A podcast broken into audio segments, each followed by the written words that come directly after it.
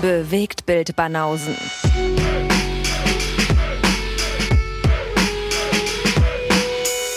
Filme, Kino und Serien, bis ihr kotzt.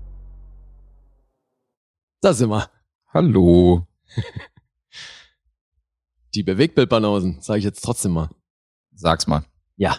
Der, ähm, ich sag mal, der Harvey Weinstein und der Bill Cosby der Podcast-Landschaft sind zurück. kommen wir beide richtig gut weg. Uiuiuiuiui, was macht denn der gestern? Guten Morgen. Ja, wir sitzen hier bei schönstem sommerlichen Wetter. 31 Grad. 31 Grad sind es mittlerweile. 31 Grad sind's heute. Ja. Aber zum Glück ja in ganz Deutschland, habe ich mir sagen lassen.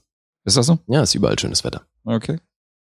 Ab und zu, wenn hier die Sonne schien und irgendwelche Strandfotos ich gekriegt habe von den, äh, von Freunden und so, da ähm, kamen schon ein paar Kollegen aus Westdeutschland, die irgendwie so ein verregnetes äh, Gartenfoto geschickt haben oder Mhm. irgendwie die mit, äh, die mit äh, Pullover unterwegs waren. Teilweise unterscheidet sich das ja von Region zu Region. Ja, aber gerade ist überall Sommer. Und ich finde es ja so abgefahren, ne? es ist gefühlt schon wieder vom Winter direkt in Sommer übergegangen.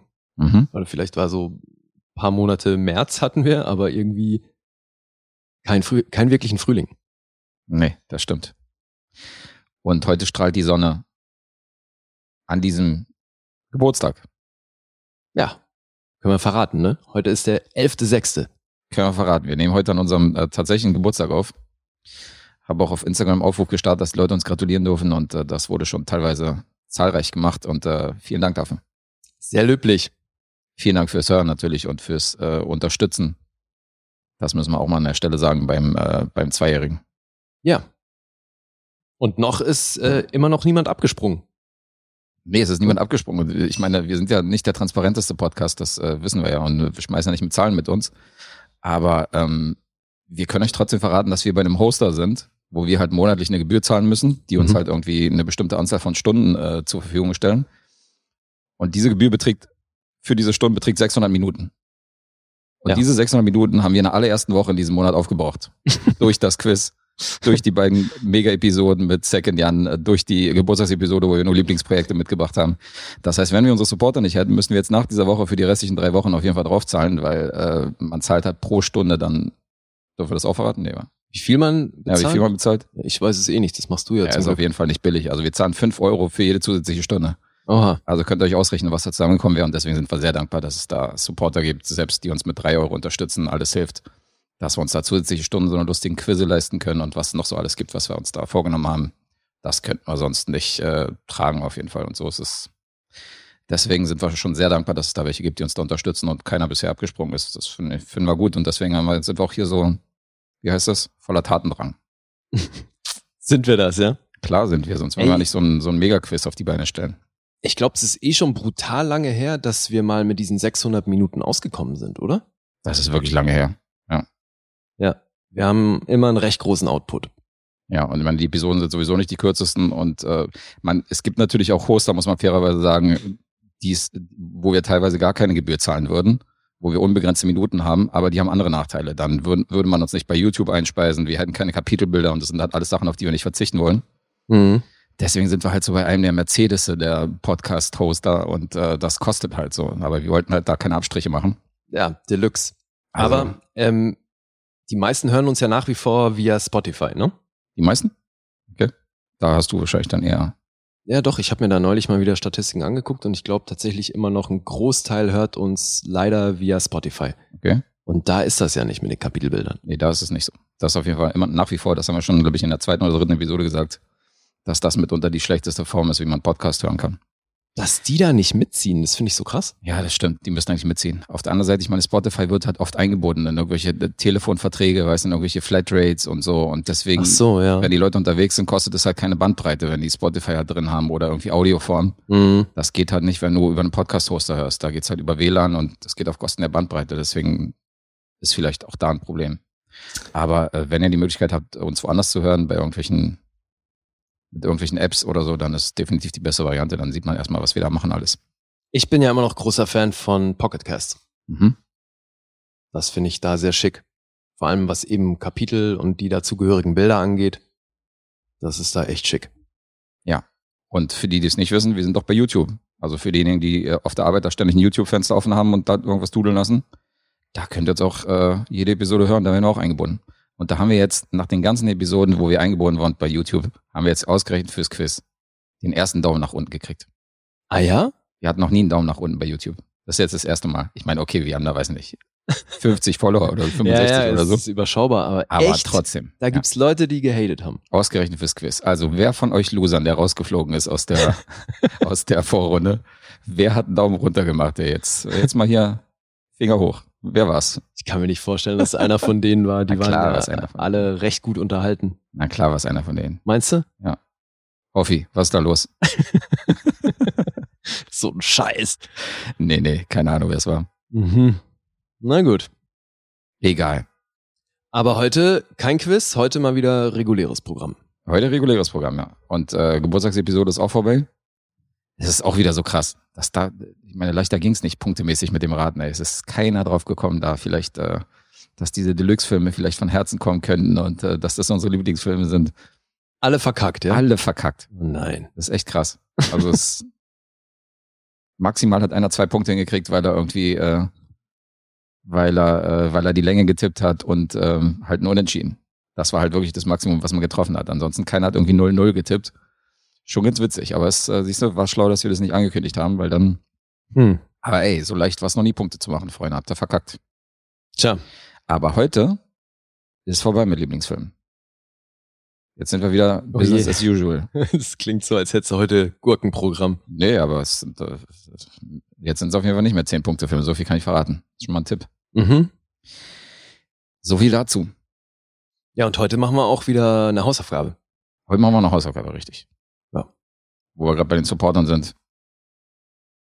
Ja, eben für die, die es nicht wissen, eine Hausaufgabe heißt, einer von den Supportern hat uns einen Film aufgetragen und der wird heute rezensiert. Korrekt. Ich hätte mir den ja nicht ausgesucht. Das kann ich schon mal vorwegnehmen. Was meinst du mit ausgesucht? Na, jetzt unsere Hausaufgabe, die wir heute besprechen, den hätte ich mir nicht freiwillig angeguckt. Ach so. Da muss ich vehement widersprechen. Okay? Aber du kanntest ihn noch nicht, oder? Nee, den kannte ich noch nicht, aber ich äh, bin großer Fan von einigen Leuten, die daran beteiligt waren. Und ähm, Ja. habe Ich- viele gute Filme aus dieser Riege gesehen. Insofern bin ich sehr, sehr Fan von diesem Genre. Ich kannte den halt schon. Ach, du kanntest ihn schon. Ja. Und deswegen, nochmal hätte ich mir den nicht freiwillig angeguckt. Das klingt ja nicht gut. Ja. So Foreshadowing-mäßig. ja. Das klingt nicht so, als hättest du den in der letzten Episode mit Second Jan äh, irgendwo eingebaut. Nee. Das auf Ei, ei, gar ei, keinen ei. Fall. Auf gar keinen Fall. Was ist da los? Ach, du bist da weit oben, ja? Ich bin Fan. Okay. Könnte unser Timo langsam, ich meine, dürfen wir verraten, Timo Weltenschreiner, könnte langsam persönlich nehmen, dass du erst Labyrinth zerreißt und jetzt hier schon wieder foreshadowst. Daumen runter. Weißt du denn, ob das von ihm auch so ein Herzensfilm ist? Ja, ja, Oh shit. definitiv. Timo, es tut mir so leid. Was ist da los? Oh Gott, nein. Der Arme.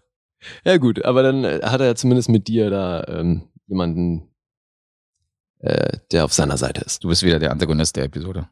Das ist wie so oft. Aber es äh, variiert ja auch von Rezension zu Rezension. Teilweise sagen ja die Leute auch bei mir, ich bin humorbefreit und freuen sich dann, wenn du irgendeine Scheiße bringst. Irgendeine Scheiße, sagte er gar nicht wertend. Also echt. Für mich wertend auf jeden Fall. Mhm. Ja, eben. Alright. Okay, willst du anfangen? Ne? wenn du so fragst, nee, ist zu heiß. Ist zu heiß. Kein Bock heute, okay. Ey, wenn du willst, fange ich an, mir ist egal. Ja, ja, du, ich kann auch anfangen. Bin da gerade leidenschaftslos. Ah, ich äh, sitze hier gemütlich und lausche dir noch zu. Ich schieb die Arbeit nach hinten. Okay, gut. Fang ich an. Mhm.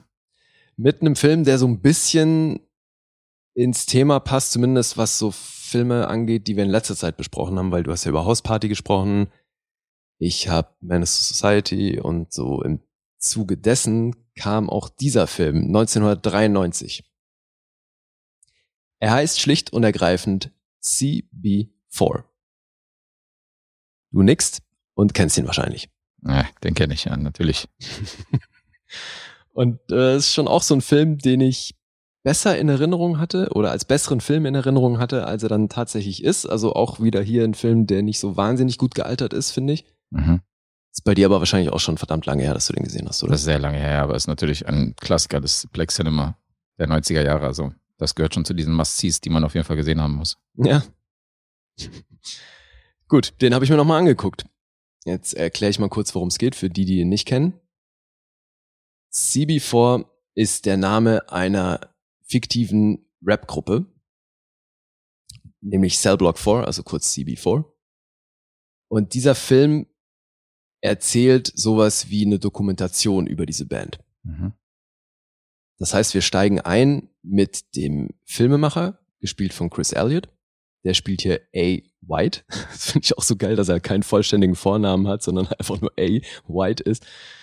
Ähm, aber Witze in diese Richtung gibt's hier zuhauf.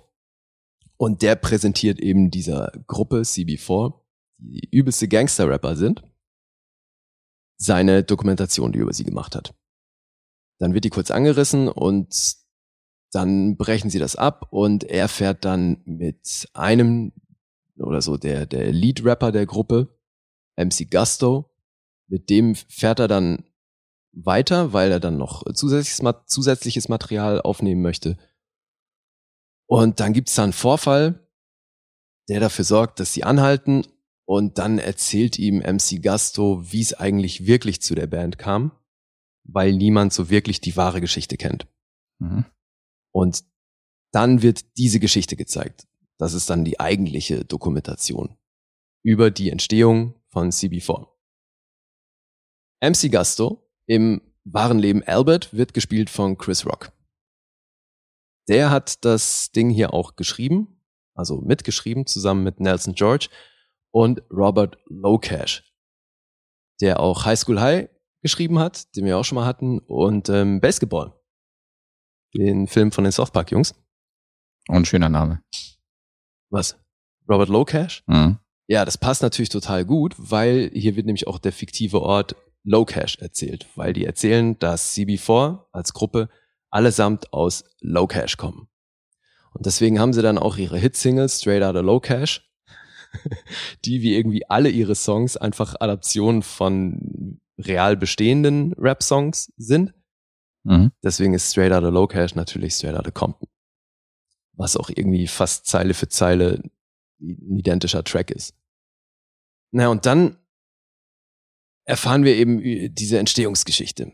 CB4 besteht neben MC Gusto noch aus äh, Euripides und Otis. In ihre Rappernamen sind Dead Mike und Stepmaster Arson. das ist so herrlich. Ähm, Dead Mike wird gespielt von Alan Payne. Den, der war auch schon mit Chris Rock zusammen in New Jack City. Und dieser D spielt Otis, also Stepmaster Arson. Der war dann recht lange bei Emergency Room. So, und die drei sind eben diese Rap-Gruppe und die Geschichte, die dann Gasto erzählt, MC Gasto erzählt, ist, äh, geht weiter zurück, als die eben noch brave Jungs waren und eigentlich alle aus relativ guten Verhältnissen kommen und immer schon so Rap-Ambitionen hatten. Die sind dann immer wieder in den einen ortsansässigen Club gefahren, wo es eigentlich der einzige Laden, wo irgendwie Hip-Hop gespielt wurde. Und da gab's dann auch immer wieder so Open Mic Sessions und da konnten die dann immer wieder performen und haben dann da so ein bisschen einen auf Run DMC gemacht. Äh, wollten immer wieder dann im Vorprogramm von größeren Gruppen auftreten und äh, geraten da dann aber an einen Gangster, gespielt von Charlie Murphy. Der spielt nämlich Gusto. Gusto ist so der OG in Low Cash und der bedroht die Jungs und es kommt zur Auseinandersetzung.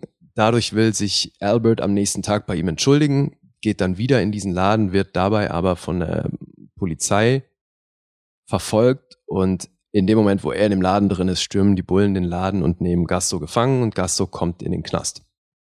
In Cellblock 4. Und darüber kommt Albert auf die Idee, ey, wir machen eine Rap-Gruppe, nennen die CB4 und ich bin fortan MC Gusto. Und so adaptieren die einfach die, die, das eigentliche Leben oder die eigentliche Identität von Gusto und machen daraus ein Rap-Business. Mhm. Ja, das ist es im Grunde schon. Also klar, dann gibt's hinten raus noch so das Problem, weil Gusto dann natürlich auch eben irgendwann da rauskommt. Und das Schöne ist, dass man eben auch so zu Beginn in dieser fiktiven Doku dann eben Leute wie Ice Cube und Ice-T und äh, Flavor Flav, Easy-E und Shaquille O'Neal und so weiter sprechen alle über diese Gruppe CB4 was das für krasse Gangster sind und was sie eben für tolle Musik machen. Und ja, so weit, so gut. Das ist auch alles, das kann man sich schon angucken. Aber dann gibt's hier schon wirklich viele Witze, die hart aus der Zeit gefallen sind und die, finde ich, nicht mehr so funktionieren, wie sie für mich damals funktioniert haben. Erläutere? Naja, du kannst. Please elaborate. Du kannst das ja, hast das ja bei Hausparty auch gehabt. Es sind da einfach viele Sachen.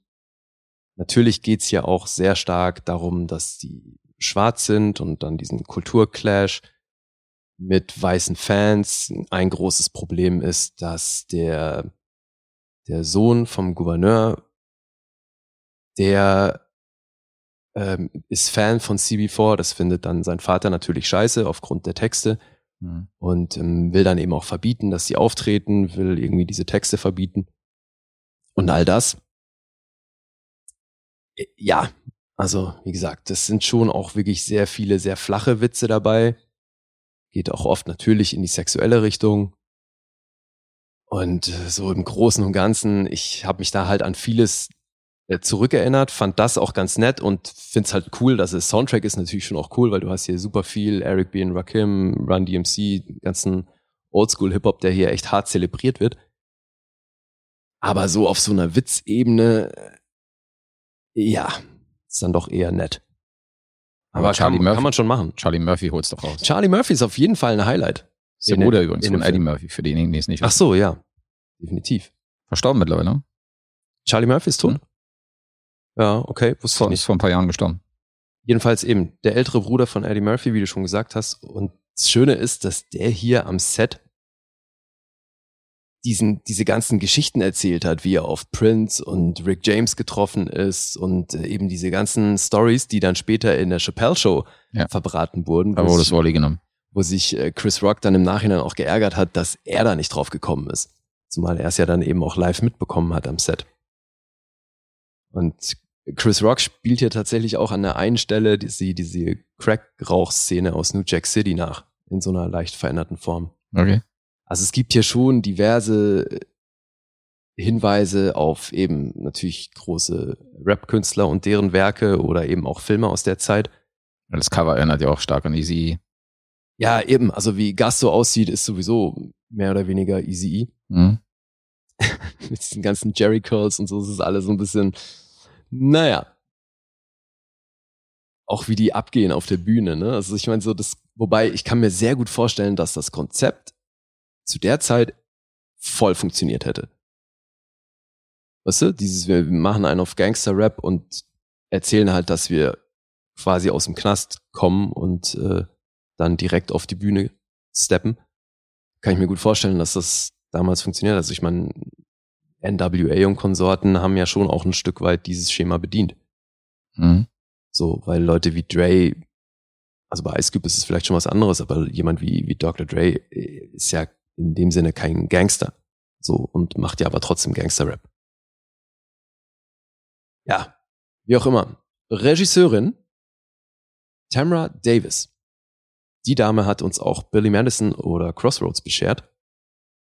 Und äh, finde ich schon abgefahren, dass hier eine Frau Regie geführt hat. Weil man es jetzt erstmal inhaltlich so, finde ich, nicht vermuten würde. Und der Film hat laut IMDb eine Freigabe ab 18, Alter. But why? Ja, wer weiß. Geht eine Stunde 29 Minuten, ist damit natürlich einigermaßen kurzweilig und genremäßig sind wir hier eben natürlich in Comedy und Music. Und hat ganze 6 Millionen gekostet. Aber knapp 18 eingespielt. Also der hat da schon den Puls der Zeit getroffen. Mhm. Und wie gesagt, ich hab, mochte den damals Jetzt kann ich mir den, ja, ich kann mir den angucken und finde es ganz nett, aber das ist nun wirklich kein Highlight. Also ich glaube, das gehört jetzt nicht zu den größten Komödien, die ich äh, jedem empfehlen würde. Wie siehst du das? Das ist viel zu lange her. Um mal den Lied zu zitieren, ja, so, da kann ich wirklich wenig drüber sagen. Okay. Aber ich habe den natürlich auch im Regal, aber habe ihn ewig nicht gerewatcht, also. Keine Ahnung. Aber den hast du im Regal stehen, das ist hm? ja interessant. CB4 habe ich auch, ja. Okay. Ja, Metascore ist bei 49. Auf Rotten Tomatoes gibt's von der Kritik 5,6, vom Publikum 3,6 und auf Letterbox ist er bei einer 3,0. Der IMDb-Score, der ist noch der beste mit 6,3. Mhm. Ja, jetzt du. Jetzt ich. Raten Sie die Punkte. Ich tippe auf eine 4,5. Nee, ich bin bei 6. Doch eine 6. Ja. Okay. Läuft. ja. Nee, wie gesagt, den kann man schon machen, aber ein Highlight ist es nicht. Ich glaube glaub, auch derjenige, der hier die größte Karriere gemacht hat aus dem Ding, ist wahrscheinlich Chris, El also von Chris Rock mal abgesehen, Mhm. äh, Chris Elliott. Ich glaube, den hat man dann doch auch in vielen größeren Filmen noch gesehen. So Groundhog Day und sowas. Ich glaube, bei Verrückt nach Mary hat er auch mitgespielt und in irgendeinem Scream-Teil war der noch dabei, ne? Mhm. Aber bei vielen, die sind hier in der Versenkung verschwunden. Aber eben, es gibt natürlich dann diese Cameos, jetzt auch eben, ich habe schon ein paar aufgezählt. Halle Berry gibt auch noch kurz ihren Senf dazu oder ähm, Isaac Hayes spielt eine kleinere Rolle und so. Das ist schon ganz nett. Aber ja, weiß auch nicht, ob das der beste Film von Tamara Davis ist. Und zu Billy Madison will ich jetzt nicht sagen, weil das ist bei mir auch schon verflucht lang her. Mhm. Ja, 90er Jahre Kino halt aus, aus der Ecke. Hm. Black Cinema-Reihe geht weiter nach House Party und äh, Menace to Society. Mhm. Als nächste, nächste Woche dann Above the Rim, ja. Den will ich auch wirklich gerne mal wieder gucken. Ich will auch Juice unbedingt mal wieder sehen. Mhm. Oder Boys in Hood. Kommen alle noch. Serie. Mhm. Wir haben ein neues Poster. Alright. Dann würde ich mal weitermachen beim nächsten. Mhm. Das ist ein Film aus dem Jahr 2012 und der heißt To Write Love on Her Arms. To write was? To Write Love on Her Arms. Okay. Ähm, write, also im Sinne von schreiben oder Mhm. Schreiben. Okay. Und äh, der Regisseur des Ganzen war Nathan Frankowski. Das Drehbuch ist von Kate King Lynch. Hat nicht viel gemacht. Also diese Avatar-Serie ist von ihr, hat ein paar, äh, hat ein paar äh, Musikvideos äh, gemacht. Also primär, primär hat die wirklich 2013 diese, für diese Avatar-Serie geschrieben, 52 Folgen. Ich habe noch nie was von dem Film gehört. Hast du nicht? Nee. Okay. Dann erzähle ich dir jetzt, worum es geht. Es geht um René, Von wann ist er denn? 2012. Okay. René ist ein junges Mädchen, die mit äh, Depressionen und einer bipolaren Störung zu kämpfen hat. Äh, ist auf jeden Fall auch drogensüchtig, probiert alle möglichen Drogen aus und ritzt sich die Arme. Die Mhm. wird gespielt von Kat Dennings. Ach, Kennen die meisten wahrscheinlich aus Two Broke Girls. ja, genau. Oder hier aus der Torreihe, da war sie Genau. auch. Bei Thor hat sie mitgespielt. Und ähm, was ich schon ganz interessant umgesetzt finde in dem Film ist, dass das visuell sehr fantasievoll inszeniert worden ist, weil du siehst sie zum Beispiel als kleines Mädchen, wie sie in so einem bunten Garten halt lang rennt und spielt. Und dann siehst du, wie dieser bunte Garten sich halt in so eine trostlose Landschaft halt wandelt, so wo sie halt langläuft im Erwachsenenalter, also wo sie halt jetzt Teenagerin geworden ist und im jugendlichen Alter. Du hast so irgendwelche schönen bunten Bilder, die sie als Kind gemalt hat, wo so die Wände voll sind. Und dann siehst du, wie diese Bilder sich verwandeln in irgendwelche düsteren Skizzen, die sie halt irgendwie äh, Mhm. zu Papier bringt und so. Und das ist visuell auf jeden Fall ganz cool gemacht. Du hast so Drogenpartys im Zeitraffer, wo sie auf irgendwelchen Drogenpartys mit, auf der Couch sitzt und dann siehst du mit wechselnden Typen halt neben ihr so jeglicher Couleur und jeglicher Facetten, so wie sie halt irgendwie im Zeitraffer siehst du, wie sie ihre Frisuren wechselt und halt immer abgefuckter aussieht und abgefuckter wird. Aber das heißt, es sind Flashbacks? Das sind Flashbacks Oder- in okay. dem Moment, genau.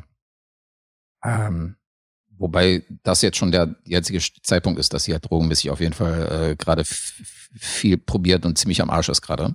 Aber das heißt, sie zeigen über, ein, über diesen Zeitraffer vom Flashback angefangen, oder ist es ein Flashback, wie sie dann halt zu diesem äh, bipolaren Mädchen geworden ist? Oder Nee, wie darf ich mir das vorstellen? nee, also diese Bipolarstörung ist, glaube ich, nur so nebenbei. Also das ist, wie das genau entstanden ist, sehen wir nicht, aber wir sehen halt, dass sie als kleines Mädchen halt relativ ähm, relativ unbeeinflusst und halt optimistisch war, so weißt du, so wie sie halt äh, rumgespielt hat Ach so, in der okay. Welt, so weißt du. Früher alles bunt und jetzt halt. Genau, jetzt halt düster. Okay. Äh, was noch ganz interessant ist, ist, dass die Musik, die hier eingespielt wird, also der Soundtrack funktioniert halt wie ein Musikvideo. Ähm, die kommt zum Beispiel in die Schule rein, sie und ihre beste Freundin und ihr Kumpel. Ja. setzen sich dann Kopfhörer auf so, also zählen dann runter so 3, 2, 1, setzen die Kopfhörer auf, drücken Song Okay. Und der Performer des Songs steht dann hinter denen und rappt mit. In dem Fall zum Beispiel Travis McCoy von den Gym Class Heroes. Er Aha. läuft halt mit denen so mit und rappt halt diesen Song live, so während die halt da durchlaufen und über Kopfhörer diesen Song hören. Und Aber das, ist für den Rest nicht sichtbar. für den Rest ist nicht sichtbar. Okay. Nee, Das ist halt nur eine visuelle Spielerei und die kommt Ja. auch später nochmal vor, wenn sie halt irgendwie in so einer, ähm, in so einer Herberge halt sitzt, wo so äh, drogensüchtige Jugendliche aufgenommen werden und da sitzt sie halt auf dem Bett, setzt sich die Kopfhörer auf und du siehst die, die Sängerin des Songs, der gerade läuft, Mhm. sitzt halt am Ende vom Bett Okay. und spielt da diesen Song live ein. So. Also es ist halt wie ein Musikvideo. Ja. Oder siehst halt in Partylaune, kommt in eine Wohnung und du siehst halt wirklich wieder irgendwelche Tänzer reinkommen und die Sängerin dann irgendwie live performt und da rumtanzen um sie rum und so. Also das ist schon, das ist schon ganz interessant, definitiv. Mhm. Und dann geht das Ganze weiter, denn sie trifft bei einem, äh, bei so einer Selbsthilfegruppe den Chef von ihrem Kumpel, Dylan, mit dem sie befreundet ist. Also sind ja mit so einer Dreierklicke und ihr Freund, der hat auch ein Problem mit Alkohol und Koks gehabt und der ist in dieser Selbsthilfegruppe. Und den lernt sie kennen und der ist Musikmanager. Mhm. Und der wird gespielt von Rupert Friend Ach, cool. aus Mag- Homeland. Ja, mag ich sehr. Und der merkt natürlich schnell bei der Selbsthilfegruppe, dass sie immer noch total ab, abgefuckt ist und am Arsch und irgendwie auf Droge. Und äh, bringt ihn zu so einem Kumpel, der so einen Entziehungskurort führt. Wen? Na, sie. Also er Ach, er bringt, bringt sie dahin. er bringt dann die Okay. Rolle von Cat Dennings, genau diese René bringt er dann zu diesem, zu diesem Entziehungskurort. Und da kommt halt raus, dass sie anfängt halt irgendwie, dass sie so die Arme aufreißt und sie, man sieht halt da, wo sie sich halt geritzt hat, hat sie sich so mit einer Rasierklinge halt so fuck up in die Mhm. Arme geritzt. Also Mhm. sie ist gerade voll am Arsch und ist immer noch voll auf Droge. Und der Typ, der diese, ähm, der diesen Entziehungskurort leitet, der sagt halt, der kann die so nicht aufnehmen, weil die sind nicht versichert und die Leute, die hier praktisch von den Drogen versuchen wegzukommen, die müssen clean sein Ja. wo die natürlich völlig ausrasten und sagen so, ja, das ist doch, äh, das ist doch Sinn der Sache, das war ein super Akt, die herzukriegen, so, und jetzt wollt ihr die nicht aufnehmen, das, deswegen, die ist ja hier, um clean zu werden. Und er meinte, ja, aber es sind Versicherungsgründe und die müssen trotzdem irgendwie erstmal drogenfrei sein, herkommen und es wollen. Und sie will's halt noch nicht. Der hat's halt nicht gesehen, dass sie, dass sie das auch wirklich will, dass sie von diesen Drogen wegkommt. Ja. Und der gibt dir die Aufgabe, nach fünf Tagen wiederzukommen, wenn sie halt drogenfrei ist. Und jetzt begleiten wir dieses Mädchen praktisch fünf Jahre, wie sie versucht hat, von diesen Drogen wegzukommen, um in dieser Entziehungskohort dann irgendwie klarzukommen. Er gibt ihr fünf Tage und wir sehen sie dann fünf Jahre lang. Nein, fünf Tage. Wir sehen sie fünf Tage lang. Ach so. Wo sie dann praktisch mit Rupert Friend sich anfreundet, wo sie mit ihrer, ihrer Freundin und ihrem Kumpel dann irgendwelche, äh, ja, versucht da irgendwie klarzukommen und dann, um so drogenfrei zu sein, um dann letztendlich diesen Erziehungsort zu besuchen. Okay. Und Chad Michael Murray, den kenne ich primär aus One Tree Hill und irgendwelchen Teenie-Serien aller Dawson's Creek und so, der spielt Jamie. Und Jamie ist ein Kumpel von Rupert Friend. Äh, zumindest von seiner Rolle. Und er will über sie und ihre Erlebnisse ein Buch schreiben. Mhm. Und das basiert tatsächlich alles auf wahren Tatsachen. Weil ähm, es gab ein Buch, das er geschrieben hat über die wahre René. Ähm, es gab eine MySpace-Kampagne. Es gab ähm, viele Promis, die diese, die diese äh, Kampagne unterstützt haben. Miley Cyrus und Co., also wirklich namhafte Leute, die auch diese T-Shirts zum Beispiel getragen haben, wo drauf steht, to write love on her arms. Also dieses, das Ach. war halt ein richtiges Motto, was damals halt großgezogen ist. Und das ist halt der Film, der danach irgendwie benannt worden ist. Okay. Und die Renee Yohi, die hier, die hier von Cat Dennings porträtiert wird, die wurde halt damals Vorbild für viele, weil halt viele sich natürlich an ihr orientiert haben und gesagt haben, okay, es ist, äh, es ist möglich, aus diesen Drogensumpf rauszukommen und die hat es auch geschafft und so. Und deswegen hat sie sich da auch so eine Community aufgebaut, wo sie halt irgendwelche Fragen beantwortet. Und der Film beleuchtet diese Story, wie es zu diesem Buch und wie es zu dieser Kampagne letztendlich gekommen ist und dass sie eigentlich nie irgendwie so richtig wegkommt von dieser bipolaren Störung, aber hat lernt damit umzugehen und so. Und äh, dass das natürlich alles wieder aufgekocht ist, wo viele Leute ihr irgendwelche dunklen Geheimnisse verraten haben und äh, weißt du, und gesagt haben, ja, ich war auch an diesem Platz und so. Und dadurch wurde sie natürlich ein bisschen in die Vergangenheit wieder gezogen und äh, das behandelt dieser Film. Okay. Das heißt, es ist natürlich primär ein Drama, Mhm. aber offenbar auch stark musikalisch untermalt. Also es ist Drama, es ist Biografie, es ist Fantasy durch diese Einspielung und Musikfilm ist hier auch eingegeben. Weil dadurch, dass Rupert Friend natürlich dieser Musikproduzent ist und irgendwelche Festivals organisiert, hast du natürlich auch irgendwelche schnieken Bands, die da auftreten, weißt du, wo die dann irgendwie Konzerte besuchen und so. Mhm. Ähm, aber das Problem ist, dass dieser Film zwar sehr gut gewollt ist, aber es ist halt wirklich, ähm, also er hat halt wirklich Probleme an vielen Ecken, weil das ist halt wirklich peinliches Product Placement an jeder Ecke. Also ich trägt halt die ganze Zeit irgendwie Beats by Dre Kopfhörer. Du siehst halt ständig ein MacBook äh, Apple Logo irgendwie im Bild und so. Also es nervt, so dass es schon auffällt. Hm. Und Chad Michael Murray ist halt kein guter Schauspieler. Also wenn er seinen wehleidigen Blick aufsetzt oder seinen, seinen mitfühlenden Blick und sagt so, ja, ich würde gerne über deine Geschichte reden und so hin und her. Und das hat so ein bisschen was von, ja, weiß nicht, von, von irgendwie von, von Gossip Girl und Co. Wenn er, wenn halt so, also es ist halt so ein bisschen so das, die düstere Version von so einer Teenie-Serie. Deswegen funktioniert das nicht so richtig. Also Ja, die oder Story an sich von René Yohe und die visuelle Umsetzung ist zwar interessant, aber ist wahrscheinlich eine jüngere, eine- für eine jüngere Zielgruppe gedacht, ne? das auf jeden Fall. Ist definitiv für eine jüngere Zielgruppe gedacht, aber für mich hat das nicht so hundertprozentig funktioniert. Aber sieht halt auf wahren Tatsachen. Also diese ganze Kampagne und dieses To Ride Love on Her Arms so als, als Slogan, das war tatsächlich mal groß, irgendwie vor zehn Jahren. Ja, ist an mir vorbeigegangen. Ja, an mir auch damals. Okay, aber wie lange geht der? 102 Minuten. Okay, und hast du ausgehalten, ja? Also, ich meine, du sagst, funktioniert nicht so ganz. Nee, ist halt unterm Strich definitiv keine Empfehlung. Also es ähm, klar habe ich es ausgehalten. Ich fand es am Anfang interessant, wie es visuell umgesetzt worden ist. Aber unterm Strich ist er ziemlich an mir vorbeigerauscht. Also ich musste dann doch ein Fazit ziehen und musste sagen, weiß nicht, teilweise gute Ansätze, aber nicht viel daraus gemacht. Mhm. Spielt in Orlando das Ganze, hat auch nur ein Budget von 3,4 Millionen. Und dann so viel Product Placement, das ist ja schon krass.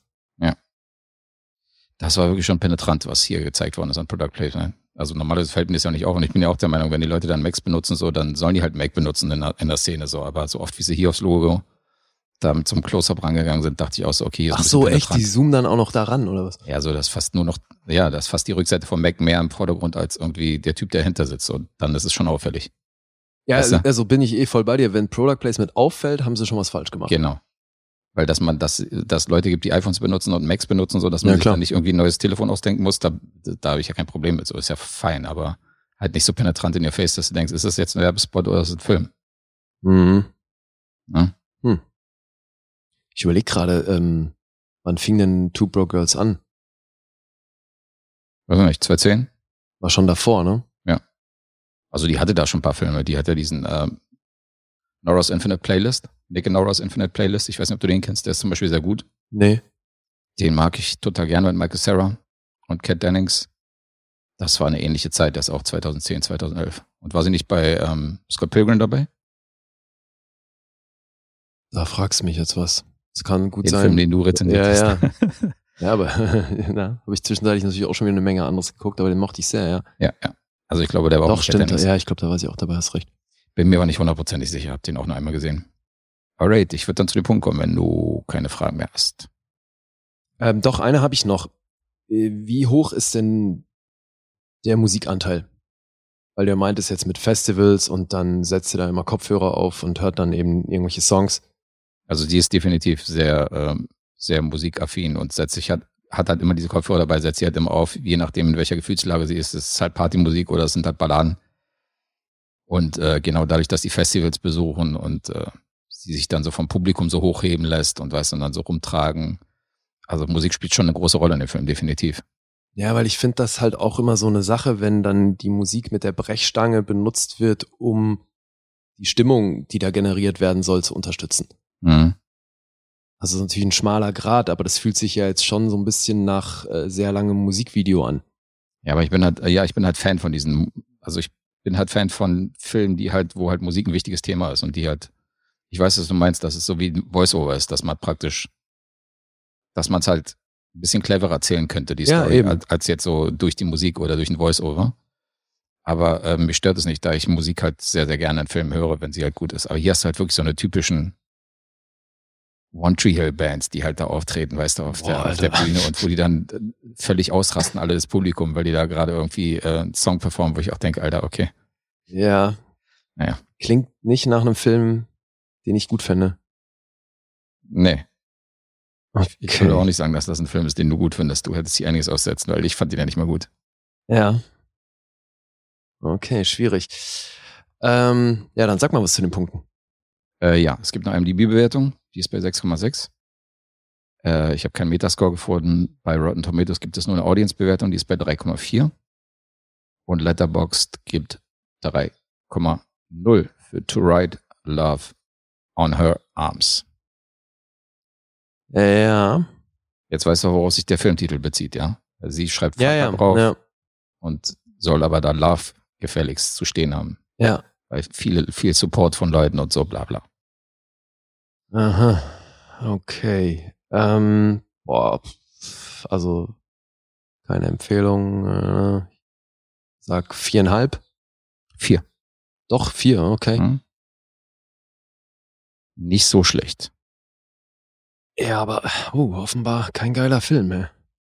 Nee, ein geiler Film ist es nicht. Hm. Schade. Ja. Okay. Aber den hast du auch im Regal stehen, ja? Nee, nee. Den habe ich nicht im Regal stehen. Den habe ich äh, von meiner Videoraster-Versandliste und äh, der ist da schon seit Ewigkeiten drauf gewesen. Zugegebenermaßen, weil ich den Trailer gesehen habe.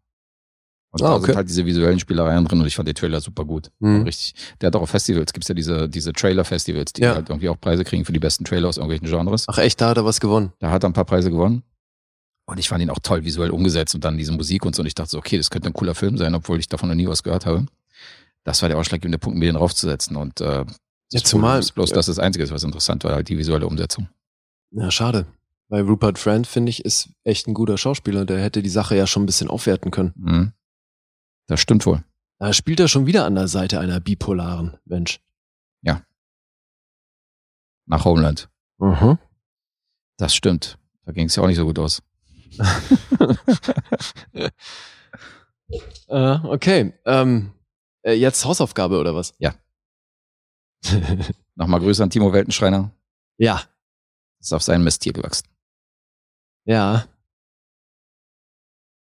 Äh, okay. Äh, hast du zu, ähm, Bock zu erzählen, worum es da geht? Äh, Ich kann es machen, ja. Also wir reden von Sindbads gefährliche Abenteuer. Wir haben ja äh, in der letzten Episode jeden Monat erzählen wir euch ja die äh, Auftragsfilme des nächsten Monats. Also müsst ihr ihn auf dem Schirm haben. The Golden Voyage of Sindbad. Und das ist ähm, der zweite von einer Trilogie von Sindbad-Filmen, die äh, für Columbia gedreht worden sind. Wo Mhm. auch Ray Harryhausen die Effekte dafür gemacht hat. Und ähm, von ihm ist auch die Story von Ray Harryhausen. Und ähm, Regie des Ganzen hat Gordon Hessler geführt. Der hat nicht so viel gemacht. Von dem ist ein Dr. Mabuse-Film. Die Serie Chips durften einige kennen. Ja. Äh, Und das Drehbuch, Brian Clemens, der hat 108 Writing Credits. Unter anderem hat der, ist von ihm die Story von Highlander 2. Das ist so das Namhafteste, was ich gefunden habe in seiner, in seiner Filmografie. Das ist schon krass, ne? Bei 108 Credits. Ja, das ist echt krass. Aber ähm, inwiefern bist du vertraut mit den, mit den Special Effect Filmen von Ray Harryhausen? Wie viel, was hast du da gesehen von? Ey, Alter, das ist alles so lange her. ähm, wenn du jetzt ein paar aufzählst, kann ich dir wahrscheinlich sagen, ob ich die gesehen habe oder nicht. Aber mit seinen Werken so jetzt, also dass ich mal über seinen Namen dann gezielt an Filme rangegangen bin, das habe ich noch nicht gemacht. Echt nicht, ja? Nee. Okay, weil da bin ich ja ein Riesenfan von ihm und das war auch der Ansatz von Timo, dass er gesagt hat, so, ja, ihr hat ja noch nichts von Ray Harryhausen, deswegen bringen wir den. Da hat er zwar nicht auf dem Schirm gehabt, dass ich eher eine Million Jahre von unserer Zeit hier gebracht habe, Mhm. wo ja die Effekte auch von ihm sind bei der Support-Episode. Aber äh, Sindbads gefährliche Abenteuer, das war der erste Sindbad-Realfilm, den ich jemals gesehen habe, weil ich bin in meiner Kindheit mit Kampf der Titanen groß geworden, mit dem alten, wo ja auch Ray Harryhausen die Effekte gemacht hat. Und das ist für mich ein Riesenfilm damals gewesen, ein Riesenerlebnis, so für mich ein Megafilm. Und da war ich hier natürlich dran erinnert. Und ähm, ich erzähle mal erstmal die Story, okay. Sindbad der Seefahrer, der kommt in den Besitz eines Amuletts, als er mit seiner Piratentruppe da auf dem Meer unterwegs ist. Und ähm, wir merken halt schnell im Laufe des Films, dass das Amulett eventuell nicht ganz vollständig ist. Die kommen irgendwann auf einer Insel an, die äh, heißt Marabia. Und da erfährt Sindbad vom Großvezier in der Stadt, was es halt mit dieser, mit diesem Amulett auf sich hat. Mhm. Und ähm, dass es da drei Teile insgesamt gibt, die zusammen dafür sorgen, dass in der Höhle eines Orakels halt mit diesen drei Teilen, die man dann zusammensetzt, dass man da verschiedene Skills kriegt. Ja. Eins davon ist ewige Jugend, das andere ist halt eine sehr wertvolle Krone, die man dann bekommt. Das dritte ist ein Schild, was den Träger unsichtbar macht. Mhm. Und äh, da machen die sich praktisch auf den Weg zu diesem Orakel. Und dabei begegnen Sindbad sehr viele mystische Kreaturen, gegen die die halt kämpfen müssen. Und äh, es gibt noch einen Magier namens Kura, Ja, der Böse. der Böse. Und der ist auch scharf auf das Amulett. Natürlich. Und äh, macht unseren Piraten natürlich das Leben schwer auf dem Weg dahin. Ursprünglich Christopher Lee übrigens geplant. Ah ja. In der Rolle von Cobra. Ja. Am Ende ist es Tom Baker geworden. Den äh, könnten einige eventuell kennen, weil der später Dr. Who gespielt hat. Mhm. Der spielt diesen äh, Antagonisten. Und natürlich darf auch hier der Zeit angepasst äh, der weibliche Love Interest nicht fehlen. Natürlich nicht. ja, die schöne Brünette. Sexy Ausschnitt, bauchfrei. Ja. So wie bei äh, Planet der Affen und so, da hat man immer wieder irgendein so Topmodel genommen und hat es da irgendwie an die Seite von dem, von dem Hauptprotagonisten gepackt. Ja, das wirkte auch hier wieder recht beliebig, finde ich. Also es ist sowieso, ich finde hier jede Figur. Du würdest da keinen äh, Supporting Oscar für die weibliche Rolle. Ja, also, ist kein Snap für dich? Also ich glaube, außer Spezialeffekte kann man hier überhaupt nicht über Oscars reden. Oder? Also. Na, jetzt, nein, jetzt find, erzähl mal. Naja, ich finde halt, jede Figur ist krass aus der Schublade. So, der Sindbad ist der Held ohne Fehler. Mhm. Der Böse ist halt nur böse. Will halt natürlich Geld und Macht und all das. Ja. Und äh, ja, die Lady ist halt unbeholfen, als wäre sie kein selbstständiger Mensch und hat auch irgendwie keine eigenen Interessen und ist deswegen natürlich hin und weg, dass Sindbad Bock auf sie hat. Mhm. Und das ist halt alles so hart aus der Schublade. Das ähm, ja mag eben auch der Zeit geschuldet sein, aber so aus heutigen Blickwinkeln dachte ich mir echt so, Alter, really? Mein, Heil, mein absolutes Highlight meiner Lieblingsszene von allen war, wo sie ja von den Piraten auf diesem Schiff aufgenommen worden ist. Mhm. Und, ähm, und er sagt ihr dann so, hier bist du keine Sklavin mehr. Hier bist du frei. Du bist jetzt dein eigener Mensch. Du kannst deine eigene Entscheidung treffen. Du bist frei und kannst dich bewegen, wie du willst. Please fetch me a drink. nee, Quatsch. Dann sagt er so, und jetzt machen wir einen Drink. Ja. Und dann noch so kurze Pause. Bitte. hat sich viel geändert, oder? Ja, ab jetzt wird bitte gesagt. Sie das hat sich geändert. Genau, sie kriegt zumindest ein Bitte. Aber es ist so geil, dass er nach dieser Ansage, dass er einfach sagt so, jetzt machen wir mal einen Drink. Ja. Ja, aber eben, das ist, das passt wirklich gut zu dem, was ich gerade gesagt habe, weil das ist es halt, ne? Es ist also wirklich übelste Klischees, die hier bedient werden. Mhm. Dann sprechen sie alle natürlich auch Englisch mit diesem äh, vermeintlich arabischen Akzent oder was auch immer das sein soll. Vermeintlich. Ja, was ist es denn deiner Meinung nach? Nicht vermeintlich. Ist sehr offensichtlich ein arabischer Akzent, ja? Absolut offensichtlich. das, ist, das ist witzig. Ich verstehe die Frage nicht. Ach, ich finde, das variiert auch schon wieder durch den Film durch so krass hin und her, aber gut. ja, also auch schauspielerisch ist das natürlich, ähm, ja. Ich habe mich über weite Strecken gefragt, ob das ein Kinderfilm ist, weil ich habe den auf jeden Fall in meiner Jugend gesehen. Habe jetzt gesehen, dass der ab zwölf freigegeben ist. Und ey, ganz ehrlich, ich kann mir vorstellen, dass auch, also gerade heute die meisten Zwölfjährigen, die langweilst du mit dem Film. Äh, ich glaube, du täuscht dich. Ja? Also mit zwölf kannst du recht haben vom Alter. Aber ich glaube, wenn du ein, äh, wenn du ein achtjähriges und ein neunjähriges Kind auch im Jahre 2021 so einen Ray Harryhausen-Film äh, siehst, die vorher irgendwie nur Paw Patrol gesehen haben und dann sehen die diesen Centaur oder diesen, diesen, äh, nicht Centaur, wie heißt das mit dem, mit dem Zyklopen, genau. Mhm. Wenn ihr dieses Zyklopen, dieses Zyklopenwesen oder diese Kali, die dann äh, zum Leben erweckt worden ist und da anfängt irgendwie mit diesen Schwertern rumzufuchteln, also ich kann aus meiner Erfahrung sagen, dass ich Kampf der Titanen damals gesehen habe und dass es mir ähnlich ging, dass ich gesagt habe, Alter, okay, diese Medusa ist wirklich gruselig und äh, Ja, ja. die Kreaturen, die da, die, die man da sieht, also es Deswegen, durchaus ich beeindruckend fand das wissen. als Kind auch flashig. Ja. Aber wir sind halt, also unsere Jugend war halt nicht so weit weg von dem Entstehungsjahr des Films. klar. Und deswegen, ich glaube, wenn du heute, Also mit zwölf gebe ich dir recht, mit zwölf wird das nicht mehr groß für Emotionen sorgen. Aber wenn du, wenn du hier ein achtjähriges, neunjähriges Kind hier vorsitzt, dann ist das, glaube ich, immer noch ein großes Abenteuer, wenn der diese Filme sieht. weiß ich Also nicht, der ist dann nicht mehr so, dass ich sage, das ist ab ab einem bestimmten Alter hast du recht, dann ist diese Grenze überschritten und man sagt, okay, das ist nicht mehr zeitgemäß. Aber ich finde die immer noch sehr fantasievoll und ich glaube, dass die Kreaturen hier definitiv noch funktionieren. Also ich finde es auch so geil, dass gerade diese, dieses Zyklopenvieh hm. schreit halt auch nur rum. Also idealerweise natürlich auch bevor der irgendjemand angreift, damit auch jeder mitkriegt, dass es jetzt kommt. Hm. Das ist halt immer nur. So, ey, wirklich, ich stellenweise wirklich kaputt gelacht, aber in, in, nicht, weil das so wunderschön war, sondern weil ich echt dachte, ey, Leute, das ist so hart cheesy. wie schade. Ja.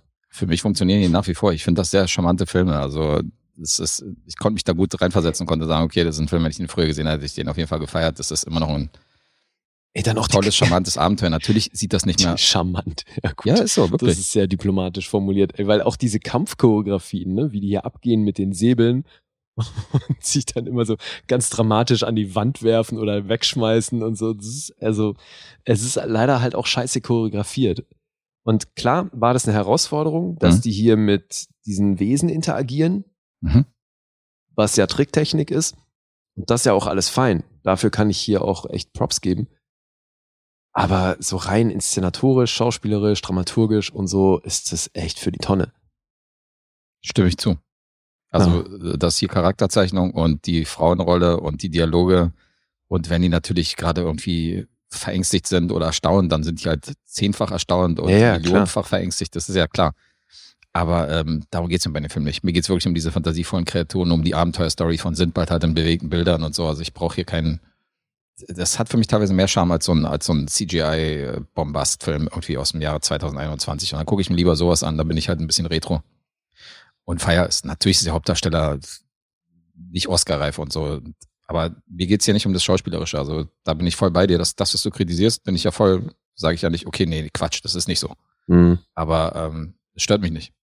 Ich bin halt auch Riesenfan von Ray Harryhausen, was der da gemacht hat. So, und habe mir, auch, hab mir auch viele Dokus von ihm angeguckt und äh, wie der damals King Kong gesehen hat und ähm, gesagt hat, Alter, sowas will er auch machen. Ja. So eine Kreatur irgendwie zum Leben erwecken und dann halt irgendwie von dem King Kong Special Effects Mann damals angerufen wurde und für ihn halt irgendwie so eine, so eine Kinderserie gemacht hat. So fing er halt an. Mhm. Und was der später teilweise für Filme gedreht hat, also ich habe viel von ihm gesehen und dann um diesen Mighty Joe Film, der auch nochmal neu verfilmt worden ist in den 90ern mit diesem Affen, Ja. was ja auch so ein bisschen Tribut an King Kong war. Da gab es ja ein Original von Ray Harryhausen aus den 50ern, glaube ich.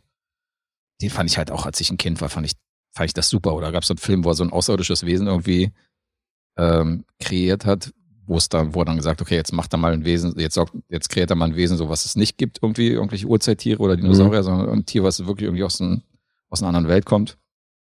Er ist ein, ist ein krasser Typ. Ja, und Jason also, die Argonauten hast du bestimmt gesehen mit diesen, ja, ich wo dieses Skelettarmee da auftaucht. Ich, Also sag ja auch, ich, ich sag ja nicht, dass das, äh, also das, was hier tricktechnisch oder eben Special Effects mäßig gemacht wird, Mhm. das weiß ich auch zu schätzen. Aber das ist eben für mich so ein bisschen wie wenn du dir heute einen Film anguckst, wo du dann an, an drei, vier Stellen irgendwie krasse CGI zum Einsatz kommt, aber ansonsten ist es halt ein Rotz. Weißt du? Und so ist das hier auch. Du siehst hier halt eben an, Ja, es passiert doch ständig was. Also ist doch jetzt nicht so, dass nur drei, drei Stellen da irgendwie, also sind doch ständig irgendwie in Action. Ja, ja, du hast eben immer wieder diese, diese Effektmomente und die kann ich auch schätzen für das, was sie eben damals waren. Aber das macht für mich den Film, wertet es nur geringfügig auf. Okay.